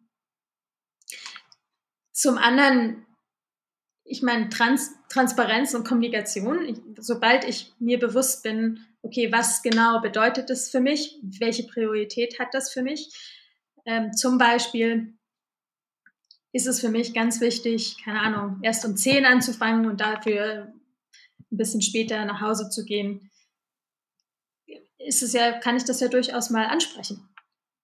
Also ich glaube, viele reden sich da schon im Vorhinein raus, weil sie sagen, ah, das kriege ich sowieso nicht durch. Ähm, kann auch sein, aber Fragen kostet nichts. und je mehr ich, je mehr ich mir darüber bewusst bin, warum das wichtig ist für mich, vielleicht auch, weil es meine Arbeit verbessert oder aus welchen Gründen auch immer, desto mehr kann ich dann auch ähm, für mich einstehen oder für meine Autonomie einstehen. Und ich glaube, deshalb ist diese Selbstkenntnis eben wahnsinnig wichtig. Wenn ich jetzt einfach nur so ein Schlagwort habe und sage, ja, ich will jetzt aber mehr Autonomie, dann ja, komme ich da wahrscheinlich nicht so wahnsinnig weit mit. Also doch da sich erstmal bewusst werden, worum geht es mir wirklich? Ne, mhm. warum, mhm. aber auch ein, was bedeutet es jetzt konkret ja. für mich? Mhm. Dann zu schauen, kann ich das vielleicht nicht auch so unter den Bedingungen, indem ich vielleicht einfach frage. Mhm. Auch dort können sich ja manchmal bestimmte Rahmenbedingungen gestalten lassen. Teilweise mhm. auch schnell, einfach nur weil sie sind halt so, weil sie so sind, nicht weil sie sein sollten oder weil irgendjemand denkt, sie so sein sollten, sondern mhm. haben sich halt so etabliert. Ich finde mal ganz spannend, auch was du gesagt hast, so ein, selbst wenn theoretisch die Rahmenbedingungen da sind, mhm. dadurch, dass sie anders gelebt werden, die Kultur gerade entsprechend ist, kann es das sein, dass es mir schwer fällt. Mhm. Ich glaube, das wird so bei, das Beispiel zum Beispiel vom Startup, ist, dass man dann denkt, oh ja, das ist ja meistens so. Und selbst wenn die Leute sagen, hm, dass die Rollen, Rollenmodell zum Beispiel so gestaltet ist, ist ja nicht, dass es dann auch so gelebt wird, sich das auch mhm. bewusst zu sein. Mhm. was ich noch eine spannende Ergänzung finde, ist zu sagen, auch da nochmal überzulegen, okay, wenn ich jetzt diesen genaue Vorstellung von Autonomie habe, dann gucken, welche anderen Werte gibt es denn oder mhm. Sachen, die mir wichtig sind und wie stehen die denn im Verhältnis? Wie ist es zum mhm. Beispiel mit Sicherheit? Das ist für mich völlig okay, wenn ich mehr Autonomie bekomme, aber dafür mhm. dann deutlich weniger Sicherheit, wie es gerade anfangs der Selbstständigkeit ist. Oder wie sieht es mit der finanziellen Situation aus? Ist dann weniger mhm. Geld oder Status, gerade wenn es darum geht, irgendwie eine hohe Position, mhm. all diese Sachen sich mal anzugucken im Verhältnis und was ist mir weniger wichtig, kann ich auf irgendwas verzichten, dann dadurch, dass ich mehr bekomme. Oder auch nicht. Mhm. Dass ich dann zu mhm. so, ja, theoretisch ist Autonomie wichtig, aber, wenn ich drüber nachdenke, sind mir die anderen Sachen eigentlich wichtiger. Mhm. Genau, ja.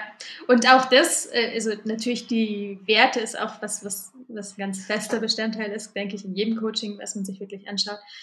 Zum einen da, da auch wieder wirklich genau hinzuschauen, was bedeutet das eigentlich. Ich weiß noch, in meiner Coaching-Ausbildung hatten, glaube ich, alle diesen Wert Freiheit. Aber die, das war komplett was anderes für jede Person. Ähm, und das ist dann interessant, wenn man da einfach mal nachfragt, weil man kennt ja nur sein eigenes Konzept. Und selbst das kennt man oft nicht. und, und die andere Seite ist dann, okay, ich kann das zu einem gewissen Grad analysieren und reflektieren. Und dann gibt es aber auch noch einen Bereich, den kenne ich halt vielleicht einfach noch nicht. Also ich, ich kann quasi auf der Datenlage, die ich habe, kann ich eine Entscheidung treffen. Aber dann gibt es natürlich auch einfach viele Faktoren, die ich jetzt, ähm, wenn ich mich jetzt entscheiden sollte, okay, ähm, in dieser neuen Position habe ich, glaube ich, dass ich da das und das und das habe, was mir wichtig ist. Aber bis ich das ausprobiere und da bin, weiß ich es nicht. Also es gibt natürlich immer einen Unhe Unsicherheitsfaktor, es ist keine ähm, mathematische Entscheidung. ja, auch da, ich glaube, was wir jetzt schon öfter hatten, so ein bisschen auch diese Ungewissheit des Lebens zu akzeptieren und auch vielleicht ein bisschen zu feiern wieder. Also so dieses, äh, ah, wieder was, wieder was Neues gelernt. Hätte ich gar nicht gedacht. Oder auch mal aushalten, mal nichts gelernt. Halt, oder, oder auch mal so. Ja, ja. Aber ich finde, selbst wenn du nichts gelernt hast, hast du trotzdem noch gelernt, okay, da habe ich nichts gelernt. Lass uns mal einen Schwenk machen. Wir haben es ein paar Mal schon angesprochen, das Thema Geld. Mhm. Und gerade ne, von wegen Selbstständigkeit ist es auch gerade viel mit Ungewissheit verbunden, aber ansonsten auch, weil du hattest ja gesprochen, es gibt auch einige Themen, die in letzter Zeit jetzt mehr, aber grundsätzlich nicht so viel, wo man so viel drüber spricht. Mhm. Ob es jetzt mentale Gesundheit, viele Sachen gesagt, ändert sich und Geld ist definitiv ja auch eins dieser Themen. Mhm. Und ich würde gerne aber noch mal eine andere Perspektive nehmen, sondern generell so ein bisschen die Bedeutung von Geld im eigenen Leben, beziehungsweise die eigenen Beziehungen dazu. Mhm. Und gerade, ich glaube, sind wir beide sind so ein bisschen in dieser, ich nenne es mal Bubble von mhm. Menschen, die einen positiven Beitrag leisten wollen, Impact haben wollen und da erstmal einhergehend meistens jetzt nicht die höchsten Gehälter sind, mhm. aber auch generell dann sagen, klar ist mir Purpose wichtiger als Profit. Mhm. Mhm. Was sind deine Gedanken in, in, diesem Themenkontext, beziehungsweise einfach deine Erfahrung mit Personen, mit denen du gearbeitet hast? Mhm. Ja, also das ist tatsächlich ein Themengebiet, der bei mir sehr stark an Bedeutung ähm, gewonnen hat. Persönlich als auch so im, im Arbeitskontext mit meinen Klienten und Klientinnen. Also zunächst, was du da schon gesagt hast, ist es, ist es in diesem Bubble oft eine Entweder-oder, eine falsche, falsche ähm, Dichotomie. Wir sagen immer, okay, Purpose oder Profit? Ohne überhaupt mal die Möglichkeit zu erwägen, dass vielleicht auch beides möglich ist. Und das spricht schon irgendwie das Grundproblem an, um, um da nochmal ganz aufzumachen, dass wir denken, wenn wir irgendwas Soziales arbeiten, dann dürfen wir da ja nicht gut verdienen. Und es, wie pervers ist denn diese Denkweise, dass ich denke, okay, wenn ich damit den Planeten zerstöre, ist voll okay, wenn ich dann viel, viel, Geld verdiene, aber wenn ich was Soziales mache, dann aber bitte am Existenzminimum ab, äh, rumkratzen, weil sonst bist du irgendwie gierig oder schlecht oder sonst irgendwas. Und da fängt es dann eben schon an, diese Beziehung zu Geld aufzubauen. Und ich glaube, gerade bei den Menschen, die in diesem sozialen Bereich arbeiten, denen diese Werte einfach wichtig sind, da lernt man dann schon irgendwie von Anfang an, okay, also Geld ist irgendwie was Schlechtes oder was, was einen korruptiert oder ähm, was, hm, was geizig macht oder ja, so diese, so diese Glaubenssätze, die sich da entwickeln können. Und ich habe das definitiv vorgelebt bekommen auch, würde ich mal sagen. Ähm, so wie ich groß geworden bin. Hm, auch was ich, ja, insbesondere auch von meiner Mutter, ähm, die, die sehr, sehr, ein sehr, sehr sozialer Mensch ist ähm, und gleichzeitig immer ihre Bedürfnisse, Bedürfnisse hinten anstellt und für einen Lohn arbeitet, von dem man eigentlich nicht leben kann, hätte man nicht vielleicht noch irgendwie einen Mann, der vielleicht noch die Miete zahlt. und, und dementsprechend war das für mich persönlich auch wahnsinnig, äh, wahnsinnig verankert, fest verankert, dieser Glaubenssatz, dass Geld irgendwie was Schlechtes ist und sozial, also best, am besten kümmert, sich, kümmert, kümmert man sich da überhaupt nicht. Und ja, das ist dann erst so in den tatsächlich in meiner Selbstständigkeit sehr akut geworden irgendwann. Ich dachte, okay, ähm, wenn ich weiter mit diesen Preisen arbeite, dann kann ich jetzt mir einen neuen Job suchen, weil so kann ich nicht überleben. Und überhaupt die Möglichkeit, dass ich vielleicht mal die Preise erhöhen kann, kam mir überhaupt nicht in den Sinn. Weil, ja, ich dachte, okay, die, die Zielgruppe, die ich, der, der ich, ähm, die ich bedienen möchte, die kann sich das gar nicht leisten und so weiter. Und ja, tatsächlich, als ich mir dann, ich habe mir da tatsächlich professionelle Hilfe geholt und dann hat sich herausgestellt, äh, doch, die können sich das schon leisten und zahlen das auch gerne. Und ähm, ja, also das so zu meiner persönlichen Geschichte und ja, generell ist, ist, ist da, denke ich, ein riesen Nachholbedarf, äh, was das Thema Geld angeht, auch ähm, wie das belegt ist. Also Geld zunächst mal wie auch Technologie ist halt einfach nur ein Tool und dann kommt es eben darauf an, wie benutze ich dieses Tool.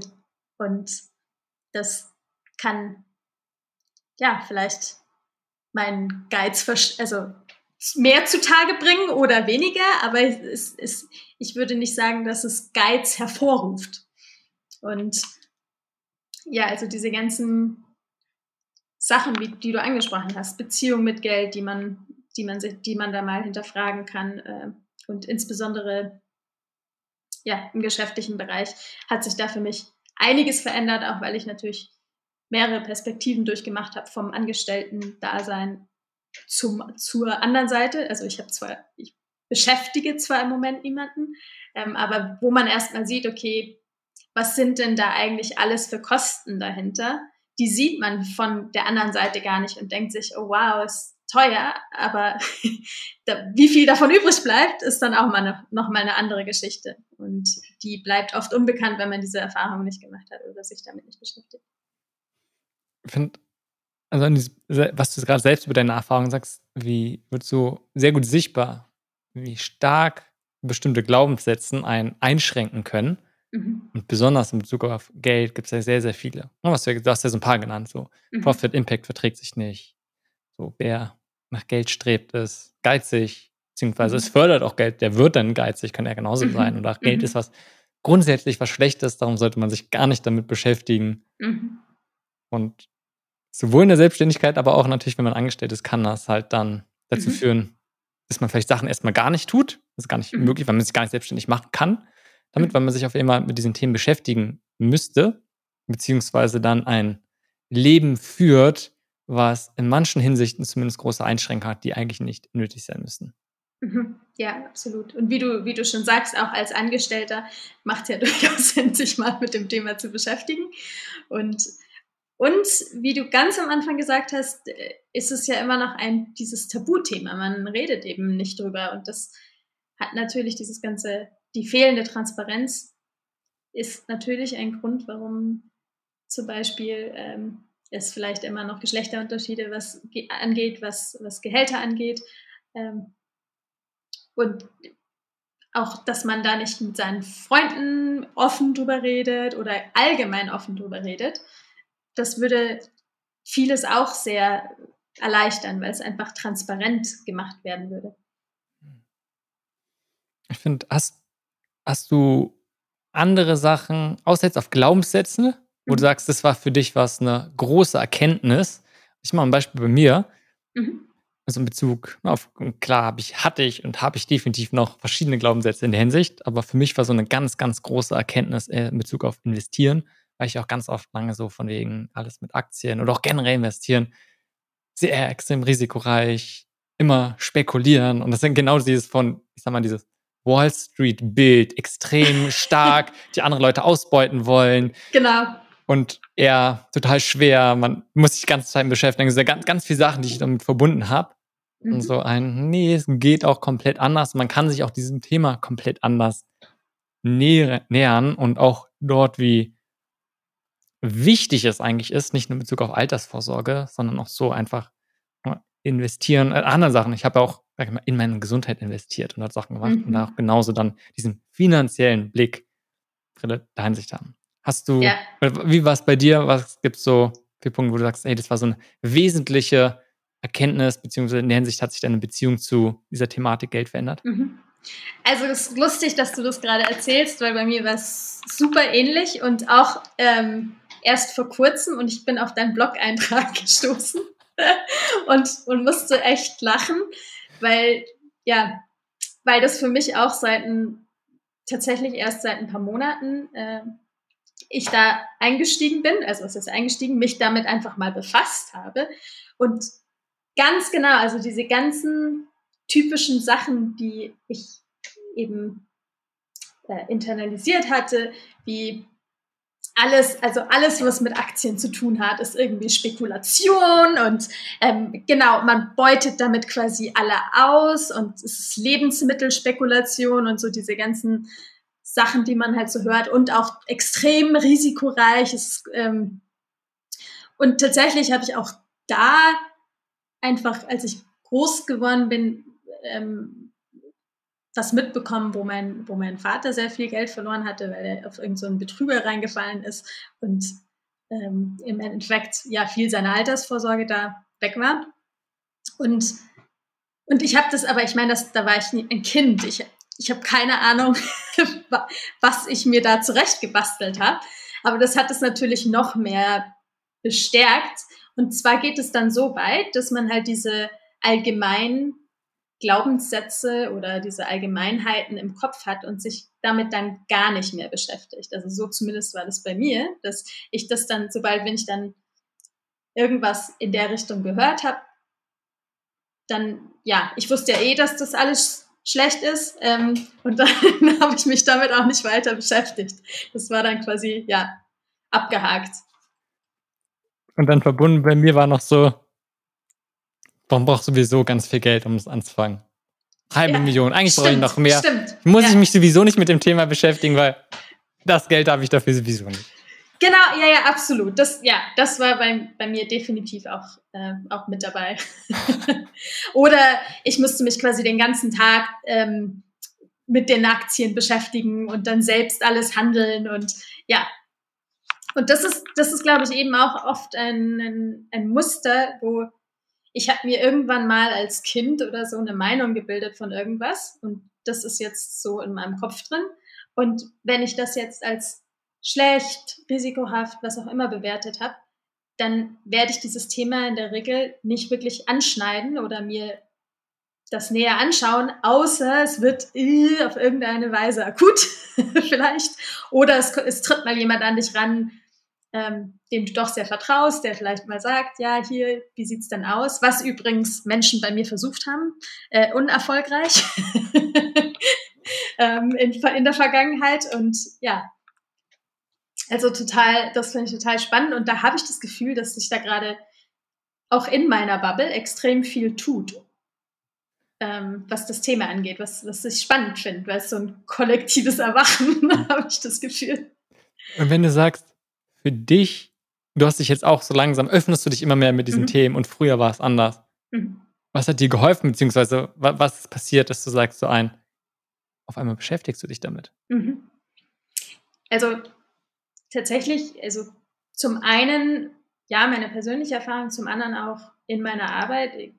Irgendwann bin ich ziemlich wütend geworden, weil, äh, weil es einfach diese, diese falsche Ungleichheit gibt. Soziales darf nicht gut bezahlt werden, was mich einfach und, und wütend macht. Ich meine, auch eine, Schwester, eine Schwester die im, im Alten, ähm, in der Altenbetreuung arbeitet und wahnsinnig schlecht verdient und einfach einen tollen Job macht.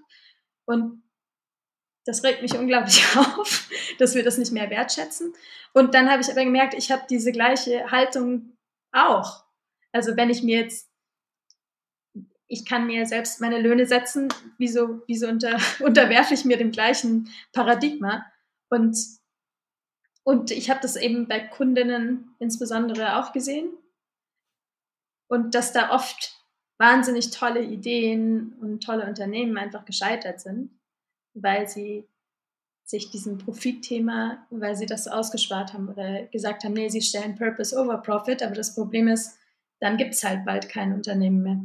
Und ja, ich glaube, das war so eine, so eine Kombination aus meiner eigenen Erfahrung, wo ich auch wusste, okay, dann gibt es auch bald kein mehr mein Unternehmen. Und eben der Arbeit mit, ähm, mit Klientinnen und Klienten, beziehungsweise eben auch so diesem, dieser größeren Ungerechtigkeit, die, die besteht und, und einfach fortgesetzt wird durch diese durch diese künstliche Unterscheidung. Mhm. Und da, für mich schließt sich da sehr, sehr viel der Kreis, worüber wir die ganze Zeit reden. Mhm. Auch wie wichtig es deswegen ist, auch da wieder Geld nicht isoliert zu betrachten, sondern mhm. mit ganz vielen anderen Themen und immer wieder, also wir haben ja ganz viel mal um, um Glaubenssätze mhm. und wie beeinflussen die, wie können wir probieren, so langsam die zu verändern und mhm. zu versetzen. Ja. Und also ich habe da tatsächlich mit einer Freundin auch erstmal sehr, die, die sehr ähnlich geprägt ist, ähm, haben wir uns zusammengesetzt und erstmal uns überlegt, okay, was hat denn Geld alles Gutes geschaffen, so dass man so ein bisschen das Mindset erstmal öffnet, weil es so stark drin ist, diese ganzen, ja, negativen Assoziationen für uns, dass es dann auch schwer ist, sich da, ja, zu öffnen oder vielleicht mehr zu verlangen oder, ja. Mhm. Da finde ich auch spannend, was du relativ am Anfang bei dieser Thematik gesagt hast. So eigentlich, lass uns doch Geld als Tool oder einfach als Technologie sehen. Mhm. Das ist immer, je nachdem, wie man es nutzt, mhm. erstmal ist es grundsätzlich neutral. Und können die ganzen negativen Sachen sehen und gleichzeitig bringt es uns auch positive Sachen im Leben. Mhm. Ich muss nicht mit einem riesen, riesen Haufen Steine irgendwo, kann auch dann irgendwie wertvolle Steine sein, um mir irgendwas zu kaufen, sondern ja, es geht halt mit irgendwelchen Münzen oder auch inzwischen digital und ich muss nur ein paar Gramm Plastikkarte mitnehmen. Macht's sehr viel leichter. Das ist nur so als eine Sache. Ja, ja, ja, absolut, absolut. Und, und grundsätzlich dieses, okay, lasse ich jetzt diejenigen, die den Ruf von Geld so, ähm, ähm, so zerstört haben, lasse ich die das jetzt quasi, den überlasse ich denen das Spiel, Spielfeld oder ähm, weil im Endeffekt ist, ist es natürlich so, dass da, wo das Geld ist, sind halt die, werden die Entscheidungen getroffen. Und wenn ich jetzt kapituliere und sage, hm, ich kümmere mich jetzt nicht um mein Geld oder um meine Altersvorsorge oder ähm, um, um diesen ganzen Bereich, dann überlasse ich anderen halt das Spielfeld. Und ich sage, ja, hm, dadurch wird natürlich die Balance noch ähm, also wird das noch mehr verschoben, weil Leute, die sich, sage ich mal, natürlicherweise beruflich irgendwie im Finanzbereich aufhalten, ähm, dann die kompletten Spielregeln sch schreiben und ja, dann ist mein Einflussbereich natürlich noch kleiner. Lass uns mal so, wenn wir jetzt langsam zum Schluss kommen. Mhm. Ich würde wieder jetzt totaler Schwenk ich sage gerne über alles, worüber wir gesprochen haben.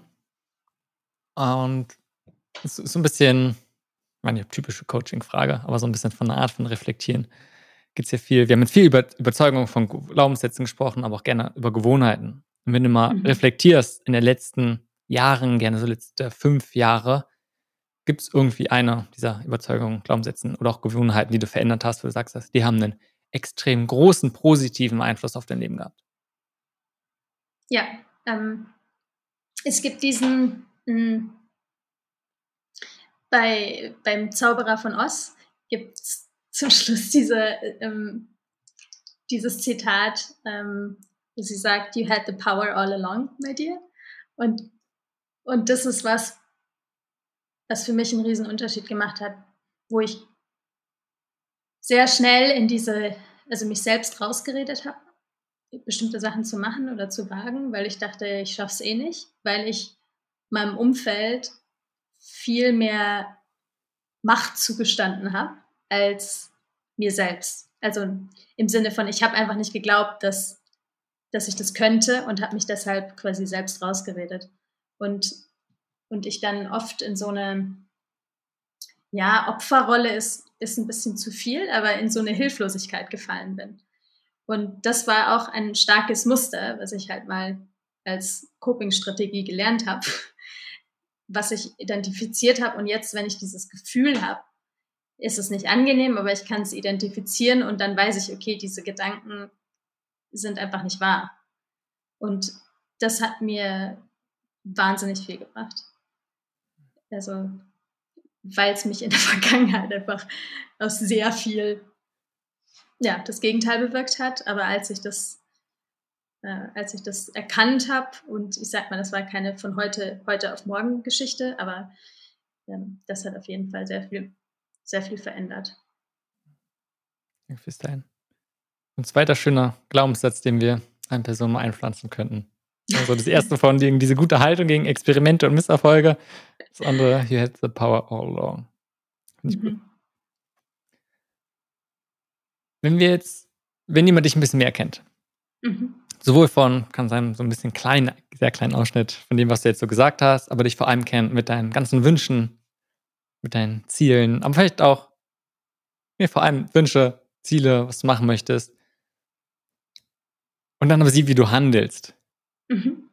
Was für Widersprüche würde dieser mhm. Person auffallen? Mhm. Gute Frage.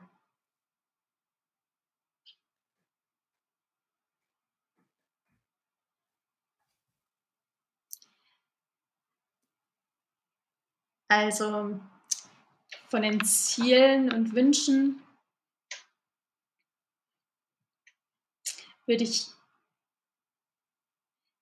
also ich, ich könnte mir vorstellen, dass, dass, dass die Diskrepanz noch immer darin liegt, dass, das heißt, ja, dass ähm, ich mich eventuell kleiner halte, als ich vielleicht könnte und diese mh, hm, Angst vor Zurückweisung immer noch sehr, mich, mich schon noch immer, äh, immer stark äh, zurückhält. Ja. Mhm. Danke, auch darf ich sein. Total spannend, auch gerade wenn du sagst, so ein bisschen, ich glaube, du hast es ja angedeutet, dass du auch vor allem mit Frauen arbeitest. Mhm. Ich glaube, was ich schon gehört habe, was vielen, auch gerade bei dieser Thematik, weil das ja auch dort wieder das nächste, wo du oder wo viele alleine sind, sondern ja, es ist irgendwie offensichtlich etwas, was sich durchzieht und viele Menschen und definitiv nicht nur Frauen, auch Männer betrifft. Mhm. Und etwas, was ich ganz gut finde, aber wie gesagt, vor allem von vielen anderen gehört habe und auch gerade von Frauen, die, was sie gut finden, ist von Tara Moore, die Arbeit. Und mhm. kennen zum Beispiel das Buch Playing Big, der hat auch ein Programm davon. Mhm. Ja. Danke für den Tipp. Wenn wir jetzt so zum Schluss kommen, gibt es noch irgendwas, was du sagst, das möchtest du nochmal betonen? Beziehungsweise auch, wo du sagst, von Themate, da sind wir jetzt gar nicht zugekommen, drüber zu reden, aber das möchtest du unbedingt nochmal reinbringen. Hm. Also, was ich, was ich betonen würde, ist, ist dieser Punkt, ähm, sich Hilfe zu holen und zwar nicht erst, wenn's, wenn die Hütte brennt. ähm, und sich tatsächlich mal so ein bisschen mit sich selbst zu beschäftigen und dem eigenen Geist, Gedanken, Mustern, weil das viel, viel, viel mehr ausmacht, als man so denkt. Hm. Also sich Einladung, sich mehr mit sich selbst, mit den eigenen Gedanken zu beschäftigen und auch dort, wie gesagt, es ist nicht zu spät, nicht zu lange warten, sich Unterstützung zu holen, sondern das möglichst früher, wenn man merkt, oder oh, sind Sachen, die mich limitieren und auch dort, ich, ich erweitere mal die Einladung mal, auch so zur Selbsterkundung sich Unterstützung zu holen. Mhm. Und da auch, vielleicht auch damit so weiter, weil es was ist, was ich öfter schon mitbekommen habe. Gerade wenn man mit einem Coach arbeitet. Es kann mal sein, einfach auch dort mal eine Session mal machen, wie es so funktioniert. Aber auch da, nur weil man es mhm. einmal probiert hat, nicht gleich zu sagen, das funktioniert nicht für mich, Coaching funktioniert nicht für mich oder Therapie mhm. funktioniert nicht für mich, sondern so ein bisschen wie wir bei Meditation, beziehungsweise auch generell diesen, ich nenne es mir jetzt einfach der Einfachheitsgeber, Spiritualität, mhm. da nicht zu sagen, die eine Sache hat nicht geklappt, funktioniert mhm. nicht, sondern auch gucken, zu welchen, zu verschiedenen Menschen habe ich vielleicht einen anderen Zugang, beziehungsweise die Person geben mir einen anderen Zugang dazu. Mhm. Ja, absolut. Also ich, da auch einfach sich offen zu halten für die Sachen, die ich ja. sonst vielleicht verurteile. Das äh, ist die größte Wachstumschance. Ein guter Abschluss für mich, wenn man jetzt mehr von dir, von deiner Arbeit erfahren möchte. Wo ist die mhm. beste Anlaufstelle? Äh, meine Website, das ist www.regnoses.com, also re-gnosis, G-N-O-S-I-S.com. Werde ich auch nochmal verlinken. Super. Gut. Gibt es noch was anderes, wo du darauf aufmerksam machen möchtest? Hm, also wer möchte, ich fange jetzt wieder an, so ein Gruppen-Coaching-Programm ähm, zu starten, wo man wirklich ähm, von Grund auf diese diese Gewohnheiten ändert. Und zwar die neuronalen Muster ändert, von denen wir gesprochen haben. Das ist App-gestützt, das Ganze, wo man diese Gehirnaktivität shiftet, die Negativitätsverzerrung ausgleicht und diese kleinen Achtsamkeitsübungen auch ähm, in dem Alltag umsetzt. Cool. Das ist gerade alles so ein bisschen, was nicht nur, wo man nur im Kopf bleibt, sondern auch langsam beschäftigt, sich in Umsetzung zu kommen, glaube ich, ist etwas total Wertvolles. Genau. Ist ja dann. Vielen Dank. Gespräch hat mir sehr viel Spaß gemacht. Also danke für die Offenheit, danke fürs Teilen, aber vor allem danke für deine Arbeit. Danke dir. Hat mich sehr wohl gefühlt.